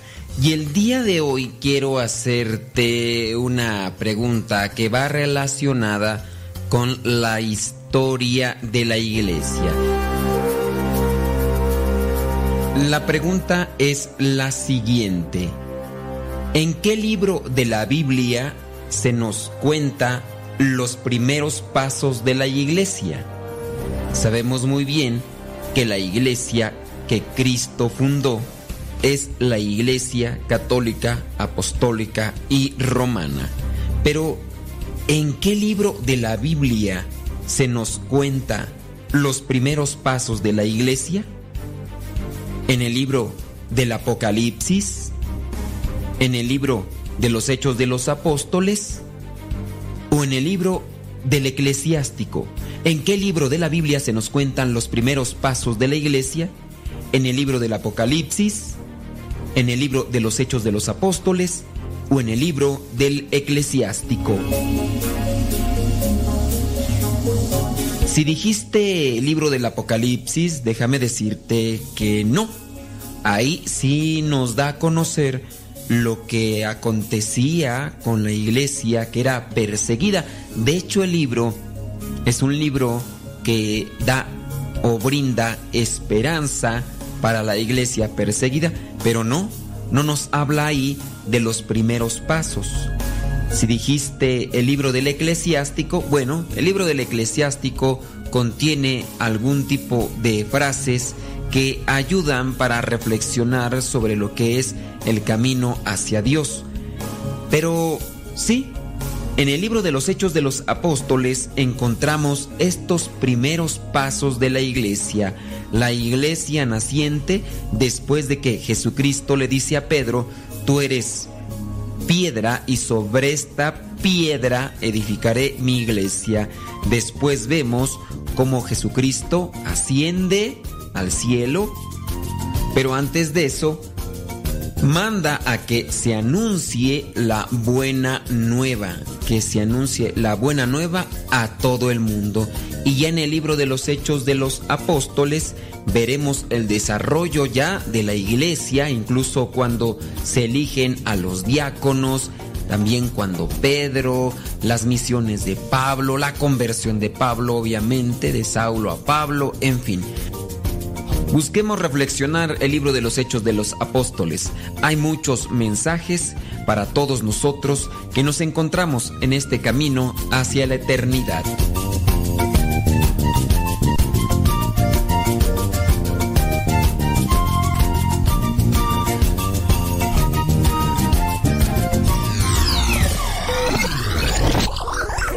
La Biblia en un principio no tenía ni capítulos ni versículos. Los escritores de la Sagrada Escritura no le pusieron. La división de los capítulos se dio por Esteban Langton, arzobispo de Canterbury, que había sido gran canciller de la Universidad de París hizo la división del Antiguo Testamento y del Nuevo Testamento en capítulos y esto lo hizo con el texto latino de la Biblia, la Vulgata, la primera Biblia que fue traducida al latín por San Jerónimo hacia el año 1226. Esteban Langton, arzobispo de Canterbury, estableció una división en capítulos más o menos iguales o muy similar al que tenemos en nuestras Biblias en la actualidad. Esta división en capítulos está respetada tanto en la Biblia de los católicos como en las versiones de las Biblias de los cristianos no católicos. Hacia el año 1226, los libreros de París introducen estas divisiones en capítulos en el texto bíblico, dando lugar a lo que se conoce como la Biblia parisina. Desde entonces, esta división se hizo universal. Gracias al arzobispo de Canterbury, Esteban Langton. La división en versículos se dio por Santos Pagnino, un judío converso que se hizo católico y posteriormente se hizo religioso con los dominicos. Era originario de Italia. Dedicó 25 años a su traducción de la Biblia, que fue publicada en el año 1527 y fue el primero en dividir el texto bíblico en versículos numerados. Pero fue Roberto Espiene, prestigioso impresor, quien realizó la actual división en versículos del Nuevo Testamento en el año 1551 y en el año 1555 hizo la edición latina de toda la Biblia. Este recurso de dividir el texto bíblico en capítulos y versículos numerados permite desde entonces encontrar inmediatamente un pasaje, la primera Biblia impresa que incluyó totalmente la división de capítulos y versículos fue la llamada Biblia de Ginebra, que se publicó en el año 1560 en Suiza. En el año 1592, el Papa Clemente VIII hizo publicar una nueva versión de la Biblia en latín para uso oficial de la Iglesia Católica, y en ella se incluyó la división actual de capítulos y versículos. Así que finalizando el siglo XVI, los judíos, los protestantes y los católicos habían aceptado la división en capítulos introducida por Stephen Langton y la subdivisión en versículos introducida por Robert Stiene.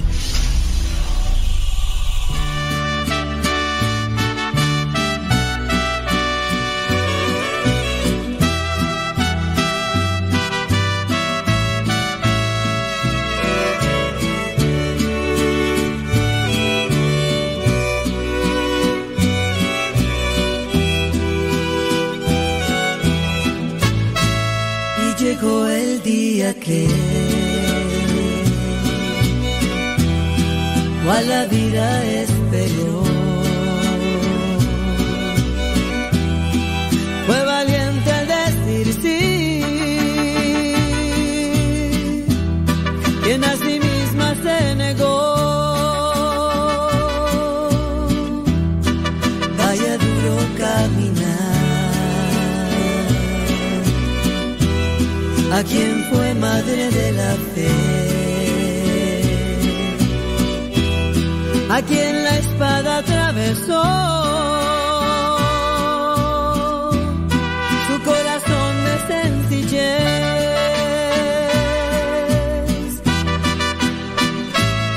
la que nos dio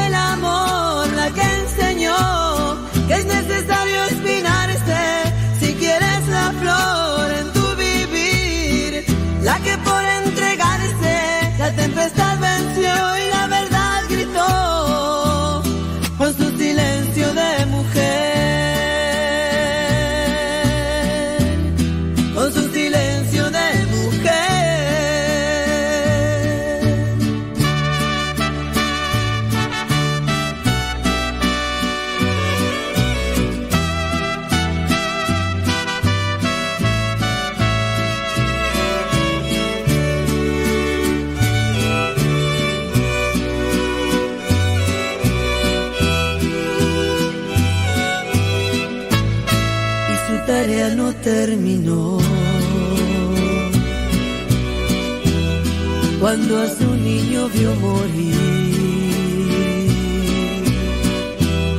presente estuvo ella ahí. Cuando el gran fuego descendió,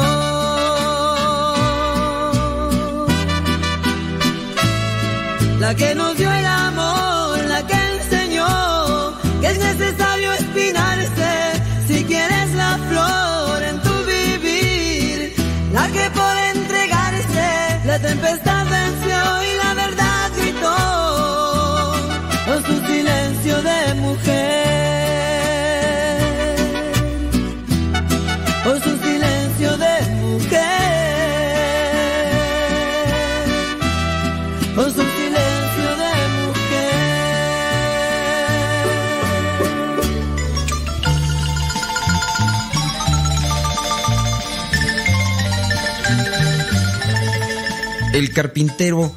que había contratado para ayudarme a reparar una vieja granja, acababa de finalizar un duro primer día de trabajo.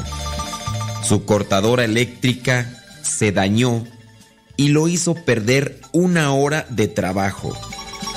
Y ahora su antiguo camión se niega a arrancar.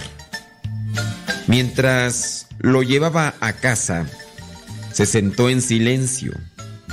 Una vez que llegamos, me invitó a conocer a su familia.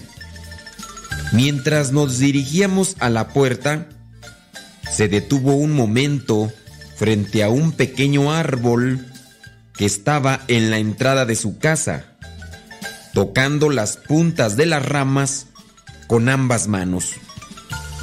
Cuando se abrió la puerta, ocurrió una sorprendente transformación.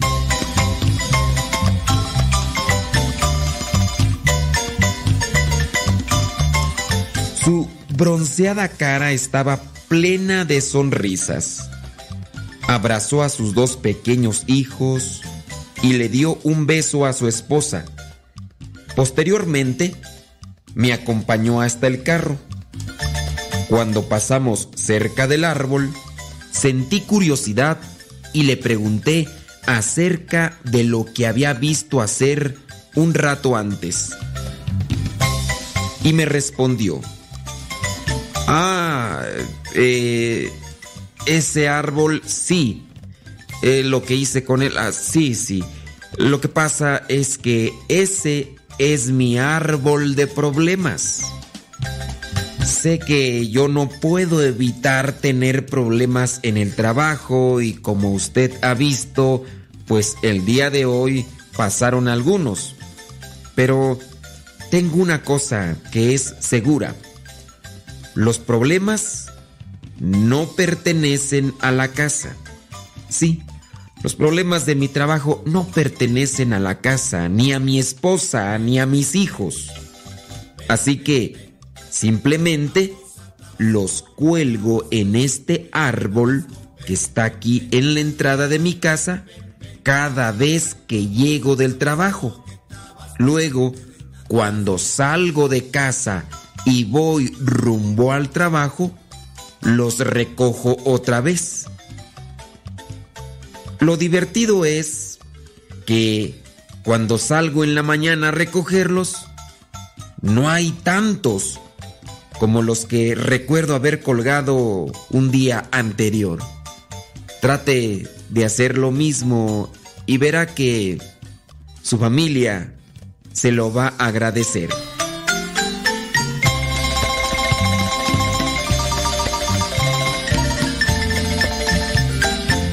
Moraleja. Muchas de las veces nosotros llevamos los problemas, dificultades de afuera hacia adentro. Los llevamos con la familia. Y lo peor es que nosotros en esa necesidad de desahogarnos, de descargar aquellos enojos, aquellas frustraciones, aquellos problemas, los desquitamos con los más débiles. Algunas veces son los mismos hijos los que reciben este maltrato. A veces puede ser la esposa o puede ser también el esposo. A veces son las mascotas. A veces quien se atraviese primero en el camino. No hay que llevar los problemas de afuera hacia la familia. Hay que evitar si en este caso tú necesitas dónde colgar tus problemas, consíguete una planta o un árbol. Pero tampoco maltrates a la planta y maltrates al árbol. Solamente deja ahí los problemas y al otro día trata de recogerlos. Con desquitarte con los hijos o con la esposa o con el esposo o con la mascota, no solucionas los problemas. Peor aún, haces o armas o siembras otro problema. Muchos tienen la experiencia de esto. No por desahogarse con ellos, solucionan. Antes peor, engrandecen o hacen que crezcan otros problemas.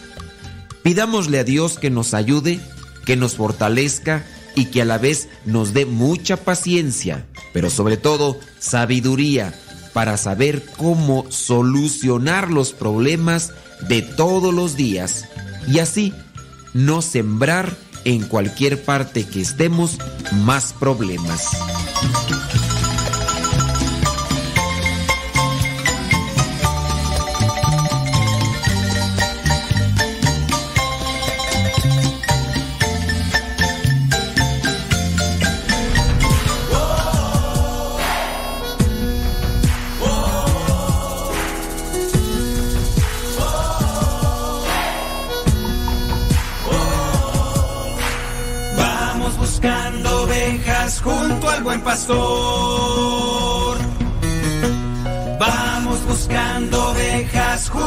Buen pastor. Buscando ovejas que no pueden caminar. Buscando ovejas para sanarlas de su mal. Buscando ovejas. No se cansa el buen pastor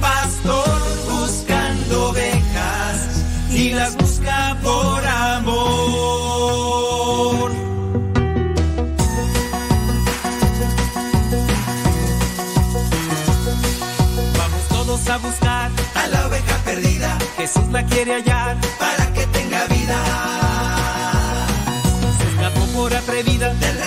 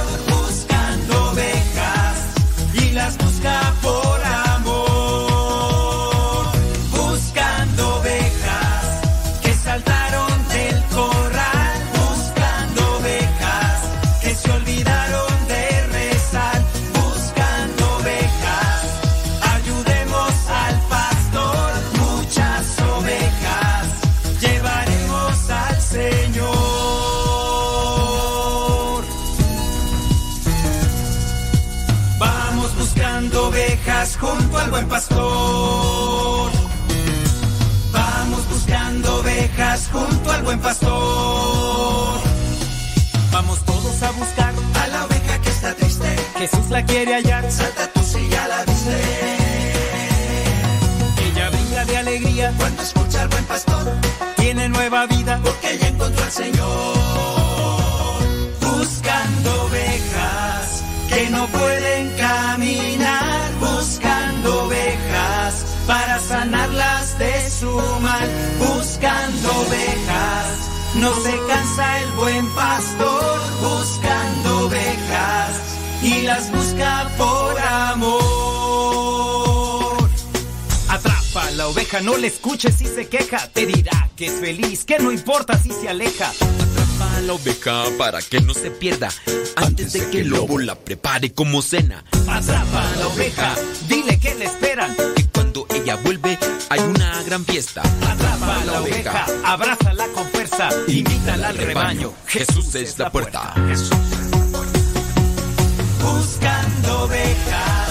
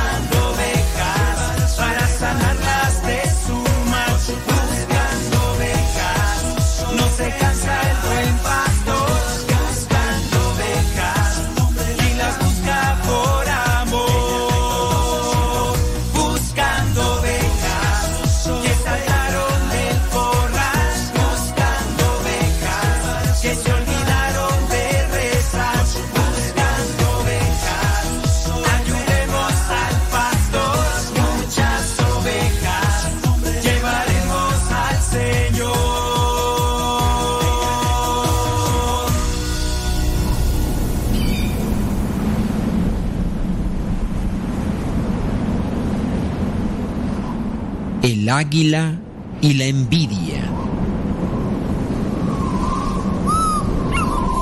Había un águila que tenía mucha envidia de otra. Cuando observaba a su amiga, pensaba que nunca lograría volar tan alto como ella. Se imaginaba además que las plumas de su compañera eran más brillantes y bonitas que las suyas y que su pico y sus garras eran también más fuertes.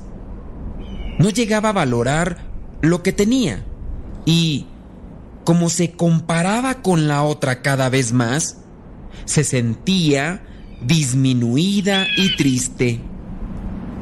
La otra águila, sin embargo, ni se enteraba de que era blanco de aquellos sentimientos envidiosos y seguía su vida tranquilamente. Un día, el águila envidiosa se encontró con un arquero y le pidió que derribase a la otra águila con una flecha. El arquero le dijo que solo podría hacerlo si ella le daba algunas plumas para ponerlas en la flecha. El águila, envidiosa, arrancó una pluma de su ala y se la dio al arquero. Pero la flecha no alcanzó al ave porque volaba demasiado alto. El arquero necesitó más plumas del águila envidiosa, pero no alcanzaron las flechas a la otra águila. Fue disparando flecha tras flecha sin poder alcanzarla, porque volaba cada vez más alto. Empeñada en destruir a su rival, el águila envidiosa terminó destruyéndose a sí misma, porque de tanto arrancar a sus plumas, se quedó sin alas para poder volar.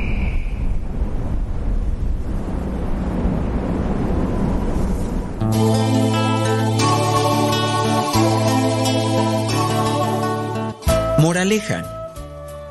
La envidia, antes de destruir a la otra persona, nos destruye a nosotros. Para que nuestra familia se transforme, para que nosotros lleguemos a transformarnos, evitemos que los sentimientos de inferioridad se transformen en envidia. Y otra cosa, dicen que la envidia es aquello que se siembra en el corazón por falta de logros personales. Cuando una persona progresa, alégrate de sus frutos y verás cómo mañana, con esfuerzo y sin envidia, conseguirás el doble. Alégrate por los logros de los demás y lucha constantemente pidiéndole a Dios que te ayude para que también te dé paz en tu corazón y no dejes que la envidia te domine, porque el odio, la envidia, la soberbia ensucian la vida.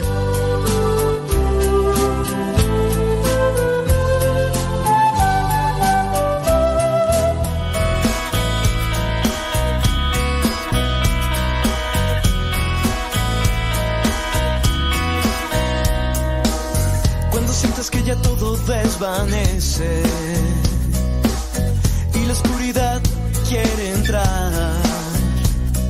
No des espacio a la confusión, vive el presente y nada más.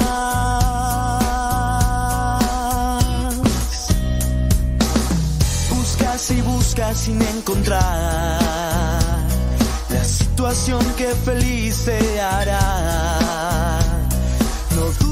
Alza tu mirada, una luz resplandecerá.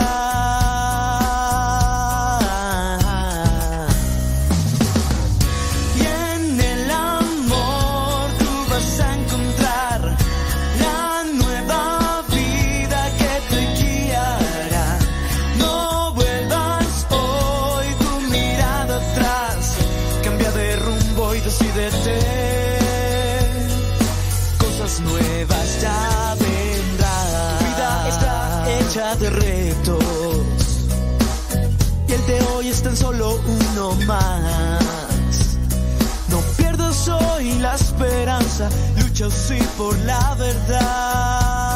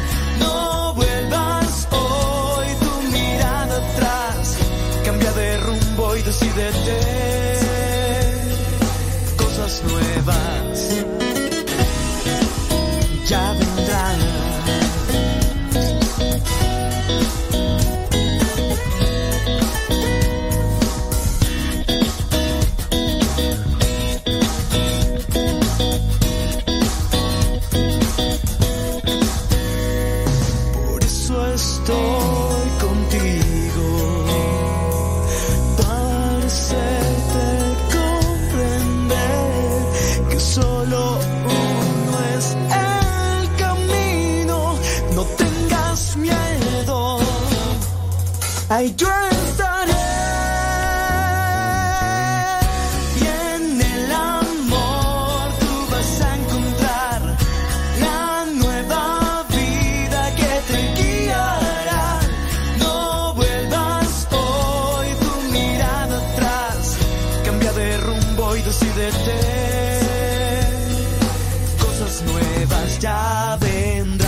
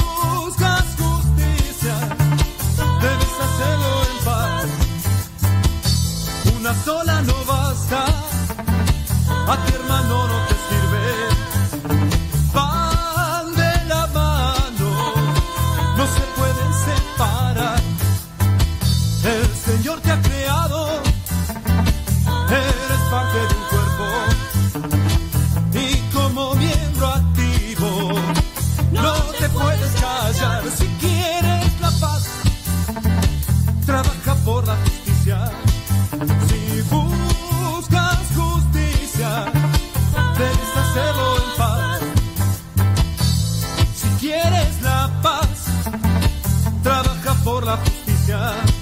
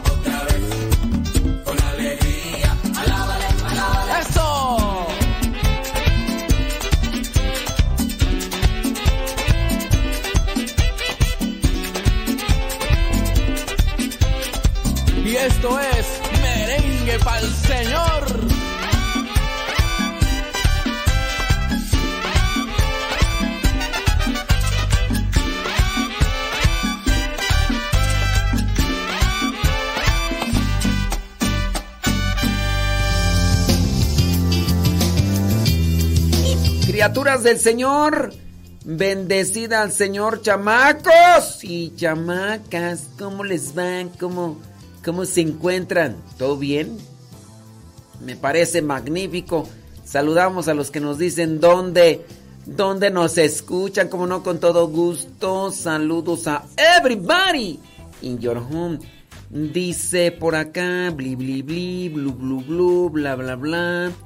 Desde New York, Rafael Oriz. Saludos, gracias. Desde Denver, Colorado.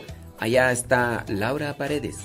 María Pérez, alias La Chabela. Allá en Tulare, California. Gracias. Desde Silmar, California, Gaby González. Gracias. Saludos de Franklin, no, Carolina del Norte. Allá está Rosilina González. Betty Galván. En sabrá Dios dónde. Nomás dice ahí que bli bli. Ah, ándele pues, bueno. Y aquí se pusieron a platicar. Ahí los demás. Jiménez Fellita ahí en Ohio. Ándele pues. Tiene preguntas. Tiene dudas. Láncelas. Dice por acá. ujú. Ok, muy bien. Eh, no, muy bien. Yo, yo, yo ando al 100. Sí, nomás fue ayer que me sentí un poquillo ahí medio, medio mal, pero no, yo, yo acá tranquis, tranquis, tranquis, tranquis. Saludos, dice, ándele pues con todo, con todo, Erika, er- no, Erika, ¿qué? Erika Gómez, allá en California, ándele pues, claro.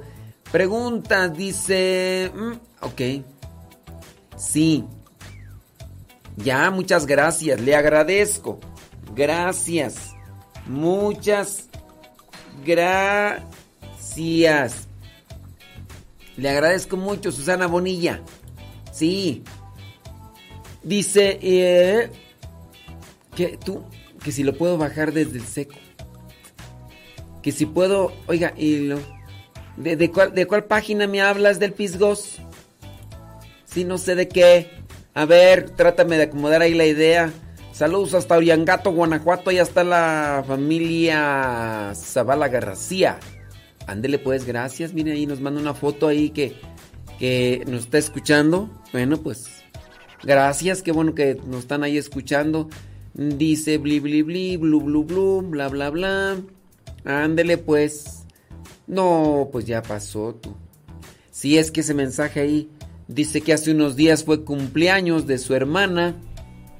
Pero pues ya pasó, ya, entonces, no, ya, ni, mo- ni modo.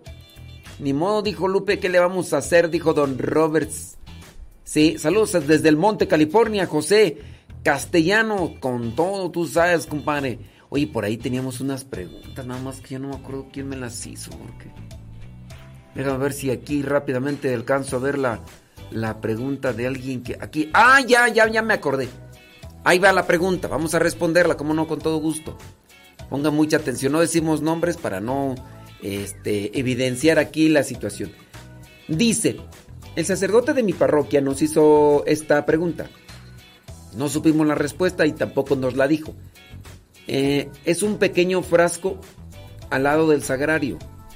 Y dijo que allí enjuaga los dedos por si quedó alguna partícula.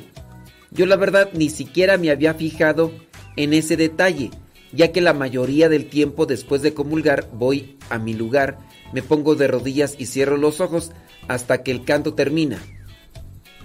¿Y cuál es la pregunta tú? ahí no le entiendo a la, ahí no le entiendo a la pregunta. A ver si, a ver si nos la ponen más clara, porque ahí es como más bien ese es como comentario, ¿no? Sí, así como que pregunta de que tú digas, me hizo una pregunta y yo, Dice... Ah, sí es cierto. Sí, mira nada más. Ujú. Sí, hay que no le entiendo esa...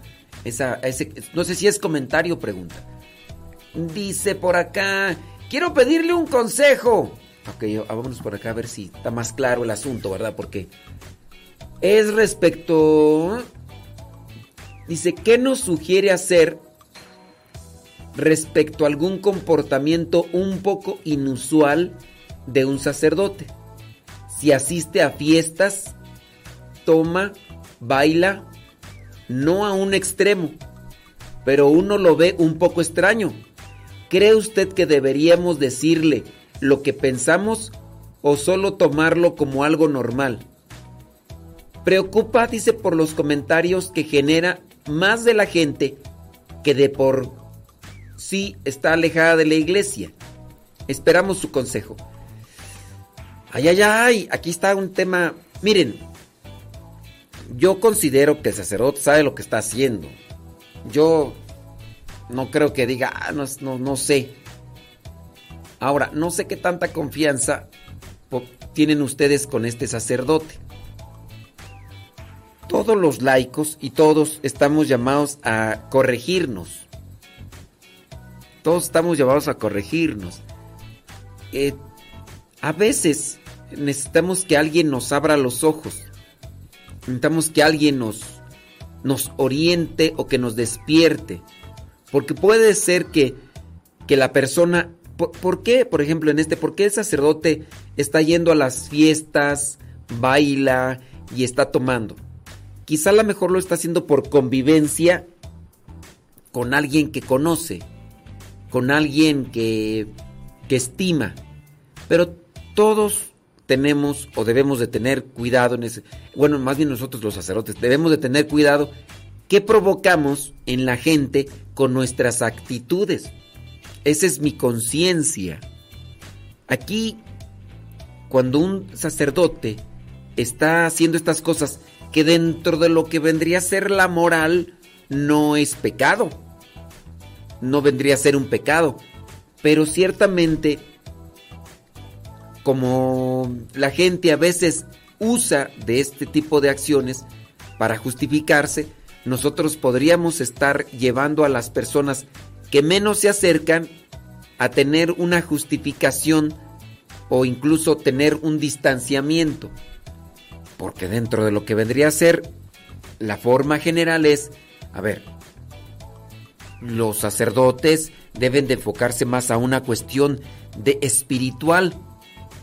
No, no es pecado ir a una fiesta, no es un pecado y me van a poder incluso algunos hasta sacar, oye, pero pues hasta Jesús fue a las bodas de Caná. Eh, Oye, pues hasta Jesús hizo el milagro del agua, la convirtió en vino. O sea, por, eso- les digo, no es pecado, no es pecado ir a una fiesta. Yo he ido a muy pocas fiestas. Regularmente si me invitan y puedo ir, acompaño a la celebración eucarística.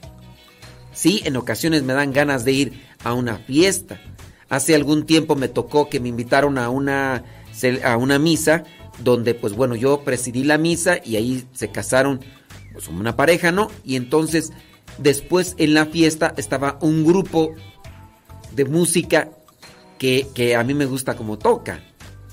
Eh, bueno, ahorita no los no sigo, pero de mis antaños esas canciones a mí me gustan. Entonces, cuando me dijeron, hubiera sido a la fiesta, estuvo tocando el grupo fulano de tal, y dije, no, ¿en serio? Gu-". Pues sí, pues yo dije, por lo menos se ir a escuchar, pero eh, quién sabe, ¿verdad? No, no estoy muy seguro de que hubiera ido, pero sí, dentro de mi conciencia es, ok, voy, gente que casi no se acerca, después va a tomar como justificación eso. Y entonces, pues hay que mejor evitar cierto tipo de casos.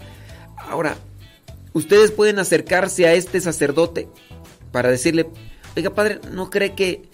Ahora, presentarle también como evidencia algo.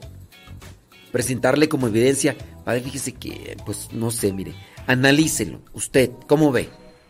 Porque, pues bueno, hay ciertas personas que no se acercan y que a su vez pues toman como justificación para decir, ah, pues para qué, mira, pues, si el padre mira cómo anda. a ver si lo pueden hacer entrar en cierto tipo de prudencia cristiana para ayudar. Y ojalá traten de acercársele a ver hasta dónde pueden hacer una conciencia cristiana. Tú me sanas si estoy caído, me levantas si tengo hambre, me alimentas tú.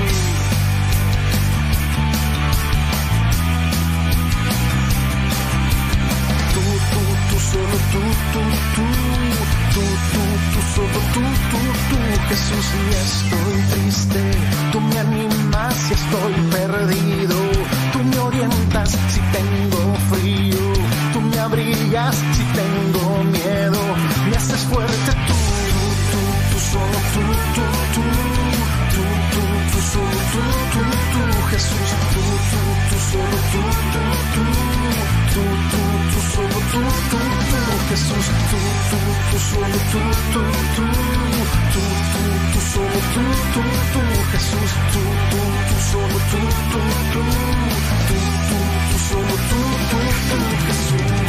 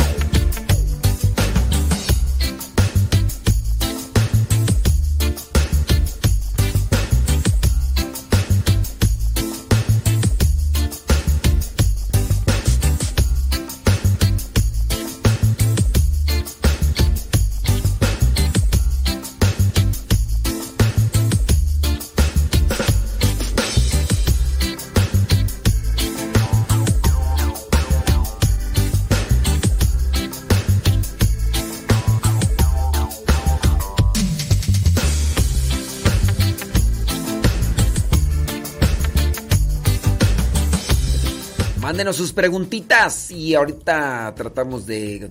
Dice, bla, bla, bla, bla, bla, bla. Eh, cuando ya son muy serios o rígidos, se quejan de que el sacerdote no los entiende. Que solo es blanco o negro para él. ¿Quién los entiende? Y aparecen los fariseos. Ave María Purísima. Ave María Purísima. Dice... Pregunto si alguien reconoce un remedio casero. No, no, es que si tienes infección del oído, no andes buscando remedios caseros. Si es una infección del oído, no andes buscando remedios caseros. de con el otorrinolaringólogo o la otorrinolaringólogo. No andes buscando, es que andan buscando acá remedios caseros por medio del, del, del chat. No, no, no, no, no, no. Si ya cuando hablamos de una infección, no digo, todavía cuando hay ah, nada más una pequeña así molestia, pero mira, esas cuestiones del oído, no, no, no, no, no. Bueno, es mi recomendación que les doy. Este, traten de, de cuidarse bien así, y más porque en el oído uno pareciera pensar o que uno pudiera pensar, ah, pues el oído qué. ¿El oído qué? ¿En el oído? Ah, eso no hay problema. Pero en el oído, fíjate. O sea, si está mal el oído, a uno le puede dar vértigo, mareos. Si uno anda mal en el oído. O sea, tan una cuestión así ya, todo más. Dice por acá una pregunta. Mm, ¿Qué opina de lo que dice María Sigma acerca de los laicos? No sé quién es María Sigma. Eh, ¿no, sería, ¿No será María Sima? No debe... Miren. Ahor- Ahorita me va a poner... Creo que ya... eh, creo que es María Sima, no es María Sigma, como me lo están diciendo acá. ¿Quién es Ma- María Sima? Sima, Sima, Sima, Sima. Sima, Sima, Sima. Tererere. Miren, dice María Sima, no Sigma, como me, me lo pusieron con G de gato. Entonces, María Sima era una anciana mujer que vivió hacia el día del 2004 dice en las montañas austriacas. Desde temprana edad ella recibió... Ujú, ok. Que acuden. Muy bien. Ya sé más o menos de qué. Dice... eh, extracta... eh, muy bien. Descubra... Bli, bli, bli, o bla, bla. Muy bien. Bueno, ella tuvo revelaciones. María Sima tuvo revelaciones. La iglesia le llama a esto revelaciones particulares. ¿Y para qué sirven las revelaciones particulares? Bueno, las revelaciones particulares pueden ayudar la persona en particular. A la persona en particular. Taradadara, tararairara. Estoy acá mirando, sí, ya me acuerdo de, de algo de ella.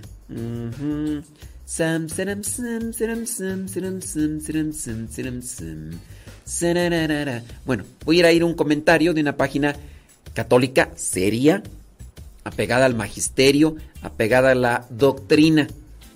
Aquí es donde uno, cuando tiene dudas de cierto tipo de personajes que aparecen muy populares, uno debe de apegarse a lo que diga el magisterio o también la doctrina. Dice esta página, eh, María Sima es una mujer nacida en Vorarlberg, Austria. Es una eh, alma mística favorecida de grandes carismas, especialmente en recibir mensajes que se le aparecen. También de vez en cuando, eh, ok, dio conferencias, bli, bli, bli, bli, bli. Todo lo que ya ha sabido por medio de las almas eh, sobre sus necesidades ha sido exacto. eh, Dice, según el vicario general de su diócesis, era un sacerdote íntegro, ejemplar, no tenía nada de exaltado, era un verdadero sacerdote, bla, bla, bla, bla, bla, bla. María Sima, bli, bli, bli. A partir se le aparecieron algunas almas, bli, bli, bli, bli. También tuvo mucho que sufrir, bla, bla, bla. En ayudar a las almas, bla, bla, bla. Es que tiene, es mucho comentario. Dice, las almas del bla. la noticia de las almas dan sus mensajes, bla, bla. Ok. Dice que las almas de los católicos sufren más que la de los eh, protestantes porque tuvieron gracias. A ella, dice la Virgen María, en resumen. María Sima tiene una vocación especial. Se trata de un apostolado y de una ayuda en favor de las almas del purgatorio. Eh. Desde mi infancia tuve un gran amor por las almas. Se me presentó por primera vez cuando un alma vine en el año. Aquellas, válgame Dios. También quiere que se respete su cuerpo personalmente. Cuando vemos mm, también a sacerdotes y otra oportunidad. Dice cuando un alma se aparece, es que es mucho el documento, eh, pues para estarlo leyendo todo. Eh, y un día a verme, bli, bli, bli, blu, blu, blu, bla, bla, bla. En una ocasión, entonces, ay, Dios mío santo. Son más de 20 hojas, ¿no? Pues cuando las voy a leer todas. ¿Cuándo las voy a leer todas? Pero estoy así, estoy haciendo una, una revisión rápida, ¿eh? Eh, ok. Dice bla, bla, bla, bla. Bueno, miren. Este, con respecto a lo de los laicos. Es que la pregunta que me están haciendo acá es que, ¿qué opino sobre mm, de lo que dice María Sima con relación con relación a esto de de que ella dice que no los laicos no deben de dar la que no deben recibir dice acerca de que los laicos no debemos dar la sagrada comunión que cuando uno muere las manos se nos pondrán negras eso dice María Sima que eso le pasó a una mujer que murió y que invitó a otras mujeres a dar la comunión. Dice, yo soy ministro de la comunión y cada que lo hago me siento muy mal porque yo sé que mis manos no están consagradas. Ok, ya entiendo tu, tu, tu intención. Mira, en primera, María Sima no es una santa. ¿Ok? En segunda, María Sima, por lo que veo, tuvo cierto tipo de visiones. A estas se les llama visiones particulares. Esas visiones le ayudan a la persona en sí. Puede ser, yo no lo dudo, ¿verdad? Puede ser que Dios le envíe una visión particular como un consejo, como un cierto tipo de advertencia a la persona en particular. Esas son las visiones particulares. Podríamos interpretar, pues, que en este caso María Sima no diera la comunión, si es que, si es que eso aparece ahí. Ahora, el magisterio y la doctrina señalan desde hace mucho tiempo que los laicos pueden dar la comunión. Eso lo dice el derecho canónico, lo dice el catecismo, lo dice el magisterio.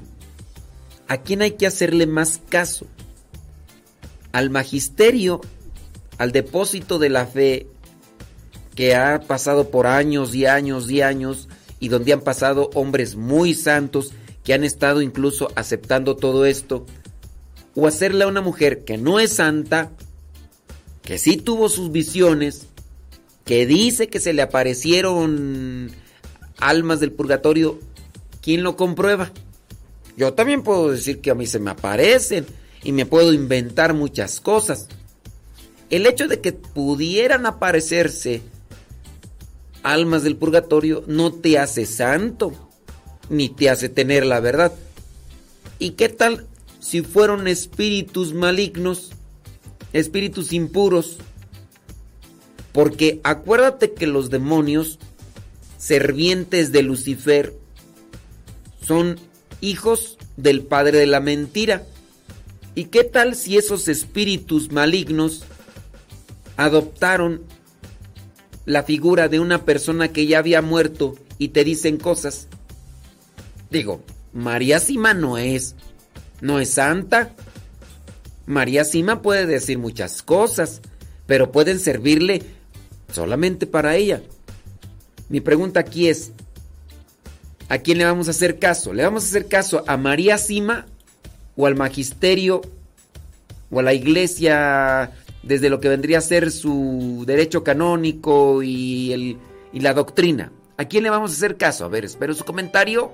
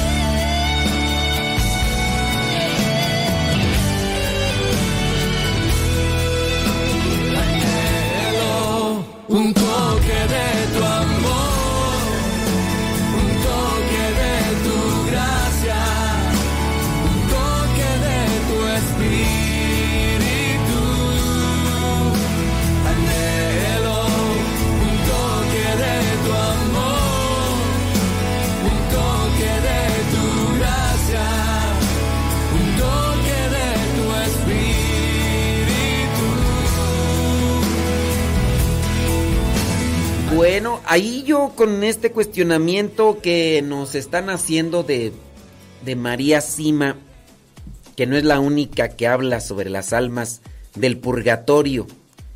Yo incluso hasta con relación a eso podría también comentar lo que sucede con algunos sacerdotes que son exorcistas y otros que se dicen que son exorcistas, ¿no? Dicen, es que el demonio me dijo cuando estaba haciendo un exorcismo. A ver, los demonios son hijos del padre de la mentira. ¿Qué seguridad tienes de que te está diciendo la verdad? Yo hice una pregunta. ¿A quién le van a hacer ustedes caso? ¿O a quién le van a prestar más atención? ¿A lo que dice el magisterio o a lo que dice María Sima? Que es, que no es ni santa. Digo, no demerito su vida a lo mejor virtuosa, pero no es santa. Ahora, el hecho de que sean santos no quiere decir que su- sus visiones particulares tengan una potestad o tengan una autoridad o tengan un peso mayor que lo que dice el magisterio, incluso el derecho canónico. Sí, muy santa y todo lo que tú quieras, pero lo que dice como comentario no viene a sobreponerse en la doctrina de la iglesia. Eso te lo puedo decir. Y hay, mira, está esta Ana Catalina Emerich. Ana Catalina Emerich, que sí, ella es beata. Y las cosas que puede decir ella no se sobreponen en la doctrina. Ustedes también tienen que analizar eso. Lamentablemente hay personas que le creen más a alguien que se hace llamar vidente, que se hace llamar vidente, todavía en la actualidad, en algunos lugares, en ciertos lugares, estas personas se manifiestan así, como videntes, y dicen, es que se me apareció la Virgen, es que se me apareció no sé qué, y es que me dicen esto y lo otro. Y hay gente que le cree más a este tipo de personas que incluso hasta el mismo magisterio. Yo ahí es donde, pues no. Dice por acá, bli, bli, bli. Eh, quedarme, escucho usted. y No es que acá no le entiendo tú. Dice, no, pues hay que hacerle caso al magisterio, dice por acá. Dice una persona, bueno, sí es cierto. Dice otra persona, dice, bueno, dice, hay que hacerle caso al magisterio. Ándele pues, bueno, pues yo nomás presento el cuestionamiento. Por acá una persona pregunta, mm, dice, ¿puede comulgar una persona que no está casada? Pues, este, sí, o sea, los solteros podemos, los solteros podemos, yo sí ya estoy comprometido. Los solteros pueden comulgar, pues no está casado un soltero, pues puede comulgar. Sí, o sea, tu pregunta es, ¿puede comulgar una persona que no está casada? O sea, soltero, sí. Fíjense, o sea, hay chiquen ahí nada más la pregunta, ¿eh? Porque La pregunta es, ¿puede comulgar una persona que no está casada? Pues. Dice la persona que nos escribió sobre lo de lo que dice María Sima. Dice, mil gracias por lo que me dice y por supuesto que hay que hacerle caso al magisterio y en santa obediencia. Eh, gracias. Eh, Dios lo bendiga. Bueno, pues ahí con relación a eso. Dice, eh, padre, saludos, dice, está bien escuchar, dice acá un grupo, no quiero decir su nombre porque luego dice, porque veo que aquí no se menciona nada sobre el Papa. No sé, eh, Loyola Salinas, no, no, la verdad no conozco ese grupo, no sé quién sea, pero miren, no necesariamente hay que estar siempre mencionando al Papa eh, para algunas cuestiones. No es que, uy, todos los días, no. Eh, pero ustedes también escuchen, si su referencia hacia el sumo pontífice es de denostación o de, de rechazo, ahí sí hay que tener cuidado. Si no dice nada del Papa, no es que tengamos así que estar pues, diciendo a cada rato, no, pues fíjese que el Papa esto, el otro, es, es que si no lo digo, la demás gente no, no es, digo, a menos de, hay temas, hay mensajes que se dicen, yo obviamente sí lo menciono, pero no es de que lo esté mencionando a cada rato ni todos los días, todos los días, todos los días, digo, son dependiendo de las actividades y sí lo menciono. Pero hay de grupos a grupos. Por ejemplo, en el caso hay personas y hay grupos que se manifiestan así directamente en contra del Papa, del sumo pontífice.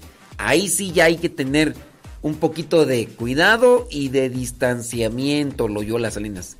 Con relación a eso de lo que me preguntas de ese grupo, la verdad no, no conozco, no te podría decir nada sobre si está bien o está mal ese grupo.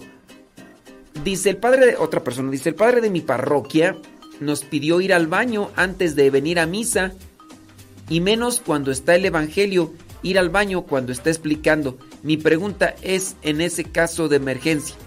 Miren, no sé, eh, la persona que hace este- esta pregunta, si bien hay abusos, hay indisciplina, yo no puedo decir, miren, no puedo decirle a mi organismo, ¿sabes qué? Ahorita ve al baño. No tengo ningún impulso, deseo, ganas de, ir al baño, porque voy a ir al baño. Ah, es que padre me dijo que fuera al baño. Ok, voy a ir, pero si no, si mi organismo no me está pidiendo, no me está pidiendo eso, yo a veces pudiera pensar que en este caso lo que dice el sacerdote mm, puede ser que vea que algunas personas bajo pretexto de salirse mencionan que quieren ir al baño. Uno no puede, uno, yo no puedo forzar a mi organismo, yo no sé ustedes, no sé ustedes, pero yo no puedo organiz- yo no puedo ordenar a mi organismo. Ahorita vas a ir al baño y vas a hacer el baño, aunque no tengas ganas. Yo no. Yo hasta que mi organismo dice ya, ya se completó el proceso de lo que tenía que hacer acá la comida y afuera. Entonces, sí, hay veces que como que, como que hay ciertos tipos de, de señalamientos, como que te, eh, ya mero, eh, ya, ya entonces mejor voy y, y ya, ¿no? Este, hablando, por ejemplo, de, de, la agüita de coco, pues hay veces como que hay poquito. Y tú dices, si voy, a lo mejor sí, ¿no? Y si voy a empezar la misa, pues ciertamente lo más conveniente es voy y eso poquitito así que siento, mejor trato de ir, claro, pero así como que... No, yo pienso que más bien es a la indisciplina que tienen algunas personas que para salirse o para no poner atención toman como pretexto, voy al baño. ¿Voy al baño a qué? Eh, a veces nada más ahí a lavarme las manos, para que no me regañen, para que no me digan. Digo, es, a veces difícil que en- dentro de la misa muchas personas tengan que ir al baño. Digo, es una hora, hay veces que incluso puede llegar así como que la alerta y, y esperarse un poquito. No hay necesidad de que en ese mismo instante no sé, este. también ustedes no lo deben de tomar así como que, ah, ¿qué tal si hay una emergencia? Ah, es porque dijo el padre que no fuera al baño, me tengo que quedar aquí, me voy a poner un pañal para no desobedecer al padre. Pues cuando llega una emergencia, pues ¿qué quieres? Pero más bien yo creo que es orientar aquí a las personas a que tengan disciplina, tengan organización y tengan también respeto. Porque pues eso es lo que puede estar pasando ante esas circunstancias y la persona eh, ya se aburrió, entonces ya se levanta, está la homilía, se salen, eh, a cada rato hay unos que están platique y platique, otros están mirando el celular, otros están dormidos. Ahí tendríamos que trabajar en la forma de captar su atención o buscar la manera de que se despierten, se inquieten por la palabra, para que analicen, reflexionen y se lleven algo, porque esa es la intención. Yo voy a participar de la Santa Misa y me voy a llevar algo. Así que, ese, bueno, es- esa es mi opinión. No sé tú, pero yo... Y si no, pues que se pongan un pañal, ¿verdad? Un pañal grande. Acabo y sí, pañales. Y pongan su pañal.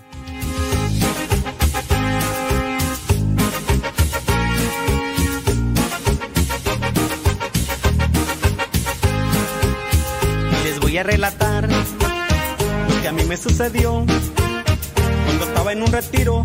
Miré a Jesús que llegó y les voy a platicar lo que a mí me sucedió cuando estaba en un retiro.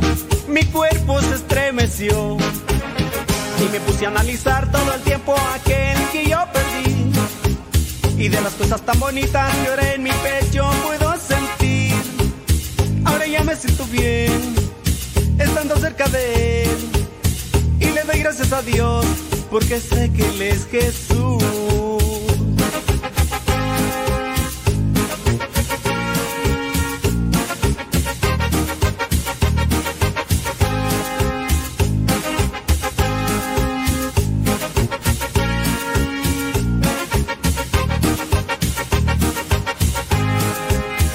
Les voy a relatar mí me sucedió cuando estaba en un retiro. Miré a Jesús que llegó y les voy a platicar lo que a mí me sucedió cuando estaba en un retiro. Mi cuerpo se estremeció y me puse a analizar todo el tiempo aquel que yo perdí.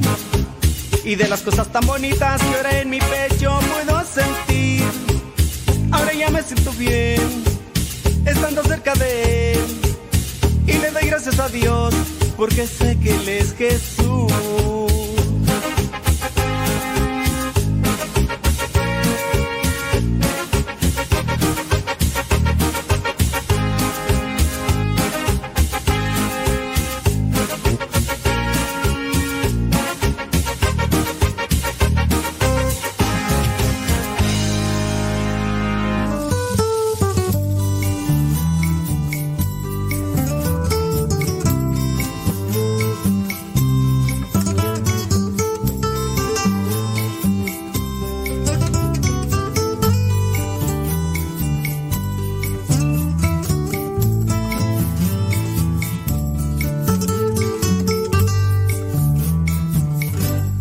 La sangre del Señor es prueba de su amor.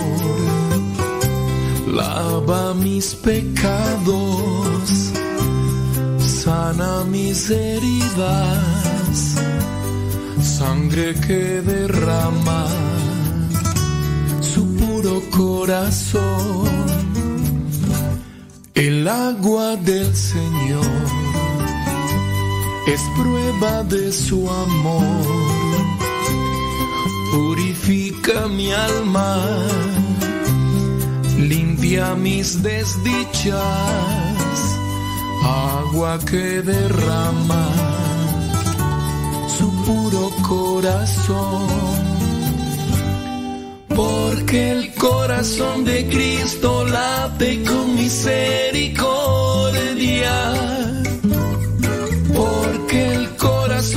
Cristo tiene sangre y agua viva. Porque el corazón de Cristo es luz en mis tinieblas. porque el corazón de Cristo es vida eterna.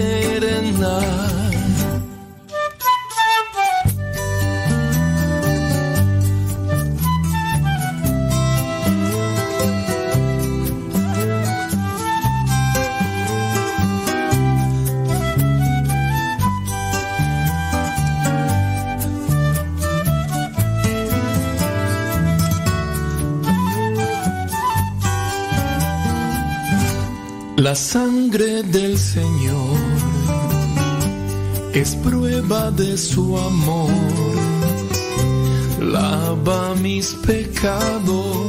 Saludos a mi prima, prima, prima, mi prima Goya allá en la Florida, allá en Gringolandia. Claudia Leiva dice que está allá en Sacramento, California. Gracias. Gracias. ¿Quién más tú? Miriam Salguero. Saludos desde Anaheim, California. Gracias, donde nos escuchen. Bli, bli, bli. Eh, si hay rosa que pregunta, si hay rosario de la sangre de Cristo. Ups. No, hombre. Miren, acuérdense, las advocaciones. Hay muchas, pero muchas devociones y advocaciones.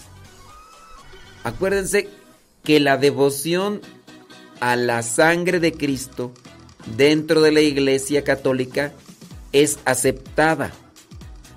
Solamente para los que no me escuchan claramente, ni tampoco me logran leer claramente, la devoción a la sangre de Cristo, si es que ustedes la conocen, si es que ustedes saben a qué me refiero, esa devoción es aceptada.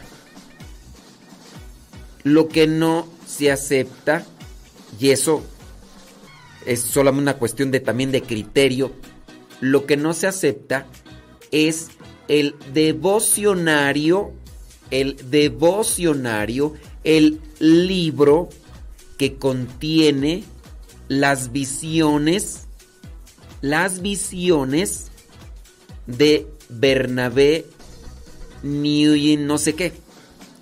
Es un nigeriano. Ustedes encuentran un libro y dice Devoción a la preciosa sangre de Cristo. Muy bien. Y dice Bernabé no sé qué, no sé qué, no sé qué. Ese es el del nigeriano. En ese libro, en ese libro se encuentran sus visiones, donde él prácticamente es el secretario del Espíritu Santo. Pone cosas que no están de acuerdo al magisterio. Pone cosas que no están de acuerdo a la doctrina. Y este, eso es lo que no es correcto. Las visiones que pone él en ese de... A ver, es que cómo explicarles a algunas personas que pues la verdad no... O no ponen atención o quién sabe qué. ¿Cómo explicarles pues un devocionario? ¿Qué es un devocionario? Es un libro. Un devocionario es un libro. Entonces hay muchos devocionarios. Muchos devocionarios. Pueden haber muchos devocionarios a la preciosa sangre de Cristo. La devoción en la iglesia está aceptada a la preciosa sangre de Cristo. ¿Qué, ¿Cuál es la devoción a la preciosa sangre de Cristo? Dentro de lo que es mi acercamiento espiritual, sé que la sangre de Cristo a mí me limpia, me sana, me purifica y me protege. Y ustedes van a decir, ¿y la sangre de Cristo dónde se agarra o qué? En la Eucaristía, mijito. Mijita, en la Eucaristía. Ahí agarras el cuerpo y la sangre de Cristo. La sangre de Cristo tiene poder, tiene poder. La sangre de Cristo me fortalece, claro, me fortalece. La sangre de Cristo me sana, sí. Yo creo en la preciosa sangre de Cristo. Cúbreme con tu preciosa sangre, Señor. Pues sí, lléname. La sangre de Cristo es un sacramento. Invocar la preciosa sangre de Cristo que me fortalece de forma espiritual es un sacramental. Invocar espiritualmente, esa es una devoción. ¿Hay algún problema para entender eso? Pregunto yo.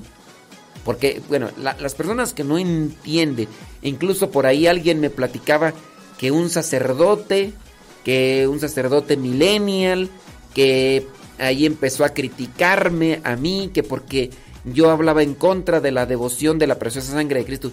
Y digo, bueno, pues es un sacerdote millennial, eh, tiene poco tiempo de ordenado, a mí se me hace que pues le hace falta más barrio, le hace falta más barrio y también le hace falta más leer el artículo que yo republiqué. No es un artículo mío, sacerdote millennial, por favor, ponte a leer mejor las cosas antes de que empieces a hablar. Ponte a leer bien las cosas. Todavía digo de la gente que pues no lee. Yo digo de la gente que no sabe, pero tú, sacerdote millennial, pues ponte a leer un poquito más, mijo. Ponte a leer un poquito más porque pues ahí cierta persona me trajo el chisme nada más. Entonces, yo le diría a este sacerdote millennial, ponte a leer un poquito más. No es mi artículo. No es yo solamente republiqué algo que la arquidiócesis, la arquidiócesis de México redactó conforme a los escritos y visiones de Bernabé Newton no sé qué. Yo iba a decir Bernabé Newton Bantuan, no, pero no, no, no. Bernabé no sé qué. Ese nigeriano tuvo visiones que donde se, se presenta, donde prácticamente es el secretario del Espíritu Santo. No, eso no es, no es correcto, conforme a doctrina y magisterio, no es correcto. Así como lo que decíamos de María Sima. No, no, hacerle caso, pues hay muchas personas que le están haciendo más caso a, a Bernabé, este nigeriano, que escribió eso. Le están haciendo más caso y entonces, nada, el padre Modesto se va a ir al infierno, que no se cae, que no sé cuánto. Gracias por sus buenos deseos, ¿eh? Gracias por sus, gracias por sus juicios tan misericordiosos. Gracias. Entonces, solamente basta que, primero, si no conocen bien la devoción a la preciosa sangre de Cristo, si no saben qué es la preciosa sangre de Cristo, ah, pero eso sí andan defendiendo ese, esas visiones de ese nigeriano, de ese nigeriano donde se presenta como si fuera secretario del Espíritu Santo. Pero, en fin, entonces, a la pregunta que me hacen, ¿existe un rosario de la preciosa sangre de Cristo? Muy posiblemente sí. Hay rosarios que la gente ha sacado que rosarios del Espíritu Santo, rosarios. ¿Hay algo malo en esos rosarios? Pues no, porque es un es una devoción. A las devoción se les pueden agregar, se les pueden quitar cierto tipo de elementos, criatura. Es una devoción. Se le pueden agregar, se le pueden quitar cierto tipo de elementos, pero cuidado, que no le agregues cosas que van en contra de la doctrina. Que no le agregues cosas que van en contra de la doctrina. Y ya. No le pongas cosas que van en contra de la doctrina o que confunden la doctrina. Ahí ya. Entonces, habrán por ahí un montón de rosarios. Pues habrá un montón de rosarios. Nomás cheque. El problema no es decir, ay, ¿cómo saber? Pues yo te diría, primero conoce bien entonces la doctrina de la iglesia, el magisterio de la iglesia. Y de ahí para allá tú vas a distinguir inmediatamente. Como por ejemplo los que están en el coro parroquial. Si se pusieran a estudiar liturgia, si se prepararan en la liturgia, distinguirían a qué se refiere con música litúrgica. Los que no estudian liturgia no saben qué es la liturgia. No saben. Entonces por eso es que meten canciones protestantes, meten canciones que no tienen nada que ver con la cuestión litúrgica, no distinguen la magnesia y la gimnasia, los asteroides de los esteroides porque viven metidos en quién sabe dónde. Y están con su ignorancia y cerrados. Y ahí está la cosa. ¿Cómo le hacemos ahí? ¿Cómo le hacemos ahí? Entonces, este, ojalá y pues traten de, de analizar más esa situación para que, pues bueno, pues ya, ya ni me acuerdo. Ah, bueno, sí que la pregunta que sea el rosario de la sangre de Cristo. Entonces, pues esa es la cuestión. ¿Sale, vale? Ah, vámonos ya. Dice por acá otra. Mmm, ¿Cuál era tú? Bli, bli, bli. Dice, soy fulana de tal y le escucho acá una pregunta. ¿Qué es una lección divina? Y si es diferente del Evangelio del día. Si es diferente del Evangelio del día. Sí. A ver. A ver, déjame ver. Sí, sí, sí es. Bueno, ahorita le escribo a esta persona porque sí es diferente, no es lo mismo. La lección divina es reflexionar mediante un cierto tipo de pasos la palabra de Dios. Pero el Evangelio del día pues, es una reflexión del Evangelio del, del, del Evangelio del día. ¿Se puede hacer una lección divina? Sí. Pero no estamos hablando necesariamente. Para hacer una lección divina hay tiempos, hay procesos, hay cierto tipo de, de pasos que se tienen que llevar a cabo para que se lleve a la divina. Lamentablemente, pues aquí es a veces un tanto difícil y complicado explicar esas cosas porque, pues, bueno. por todo lo que he recibido. ¿Cómo no estar agradecido si ni siquiera he merecido tanto amor, tanto, tanto, tanto amor? A él no le importa cómo sea, cómo vista, cómo me vea, así me ama el Señor. ¿Cómo no estar agradecido? por todo lo que he recibido. ¿Cómo no estar agradecido si ni siquiera merecido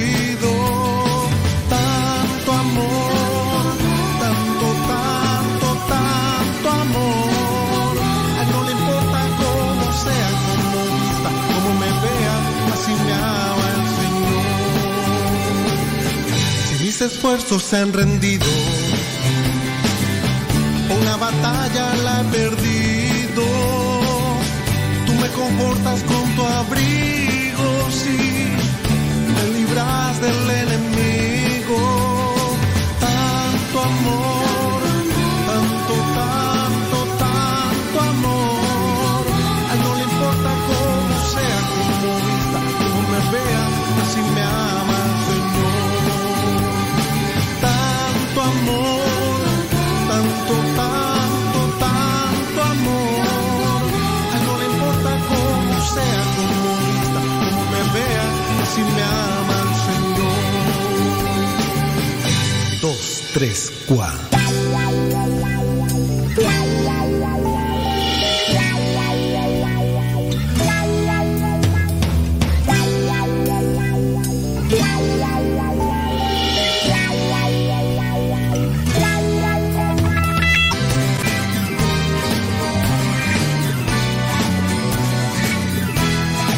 Ya nos vamos de Facebook y de YouTube, pero nos quedamos acá con Radio Cepa. ¿Me acompañas?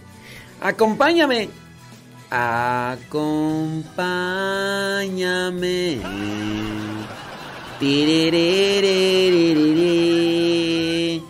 Acompáñame. Sandy pide una oración, pero no sabemos si ya se fue. Es que dejó ahí el comentario en YouTube. Es que, ¿qué tal si, si, si le hago la oración que me pide y no está? Ah, está. Dice, desde que se fue su hija a la escuela muy lejos de la ciudad, dice, no tiene ganas de nada. Ah, quiere una oración. Mira, Sandy, tenemos que abrirnos a la verdad y a la realidad. Hay que enfocarnos en las cosas positivas. No hay que enfocarnos en los recuerdos.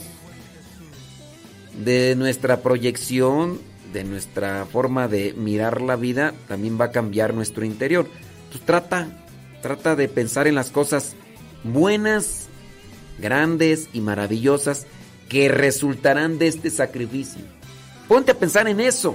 No te pongas a pensar en lo que fue, en lo que era, en lo que había. No, no te, pongas a pensar en, en- enfócate en el presente y también enfócate en lo que vendría a ser el futuro.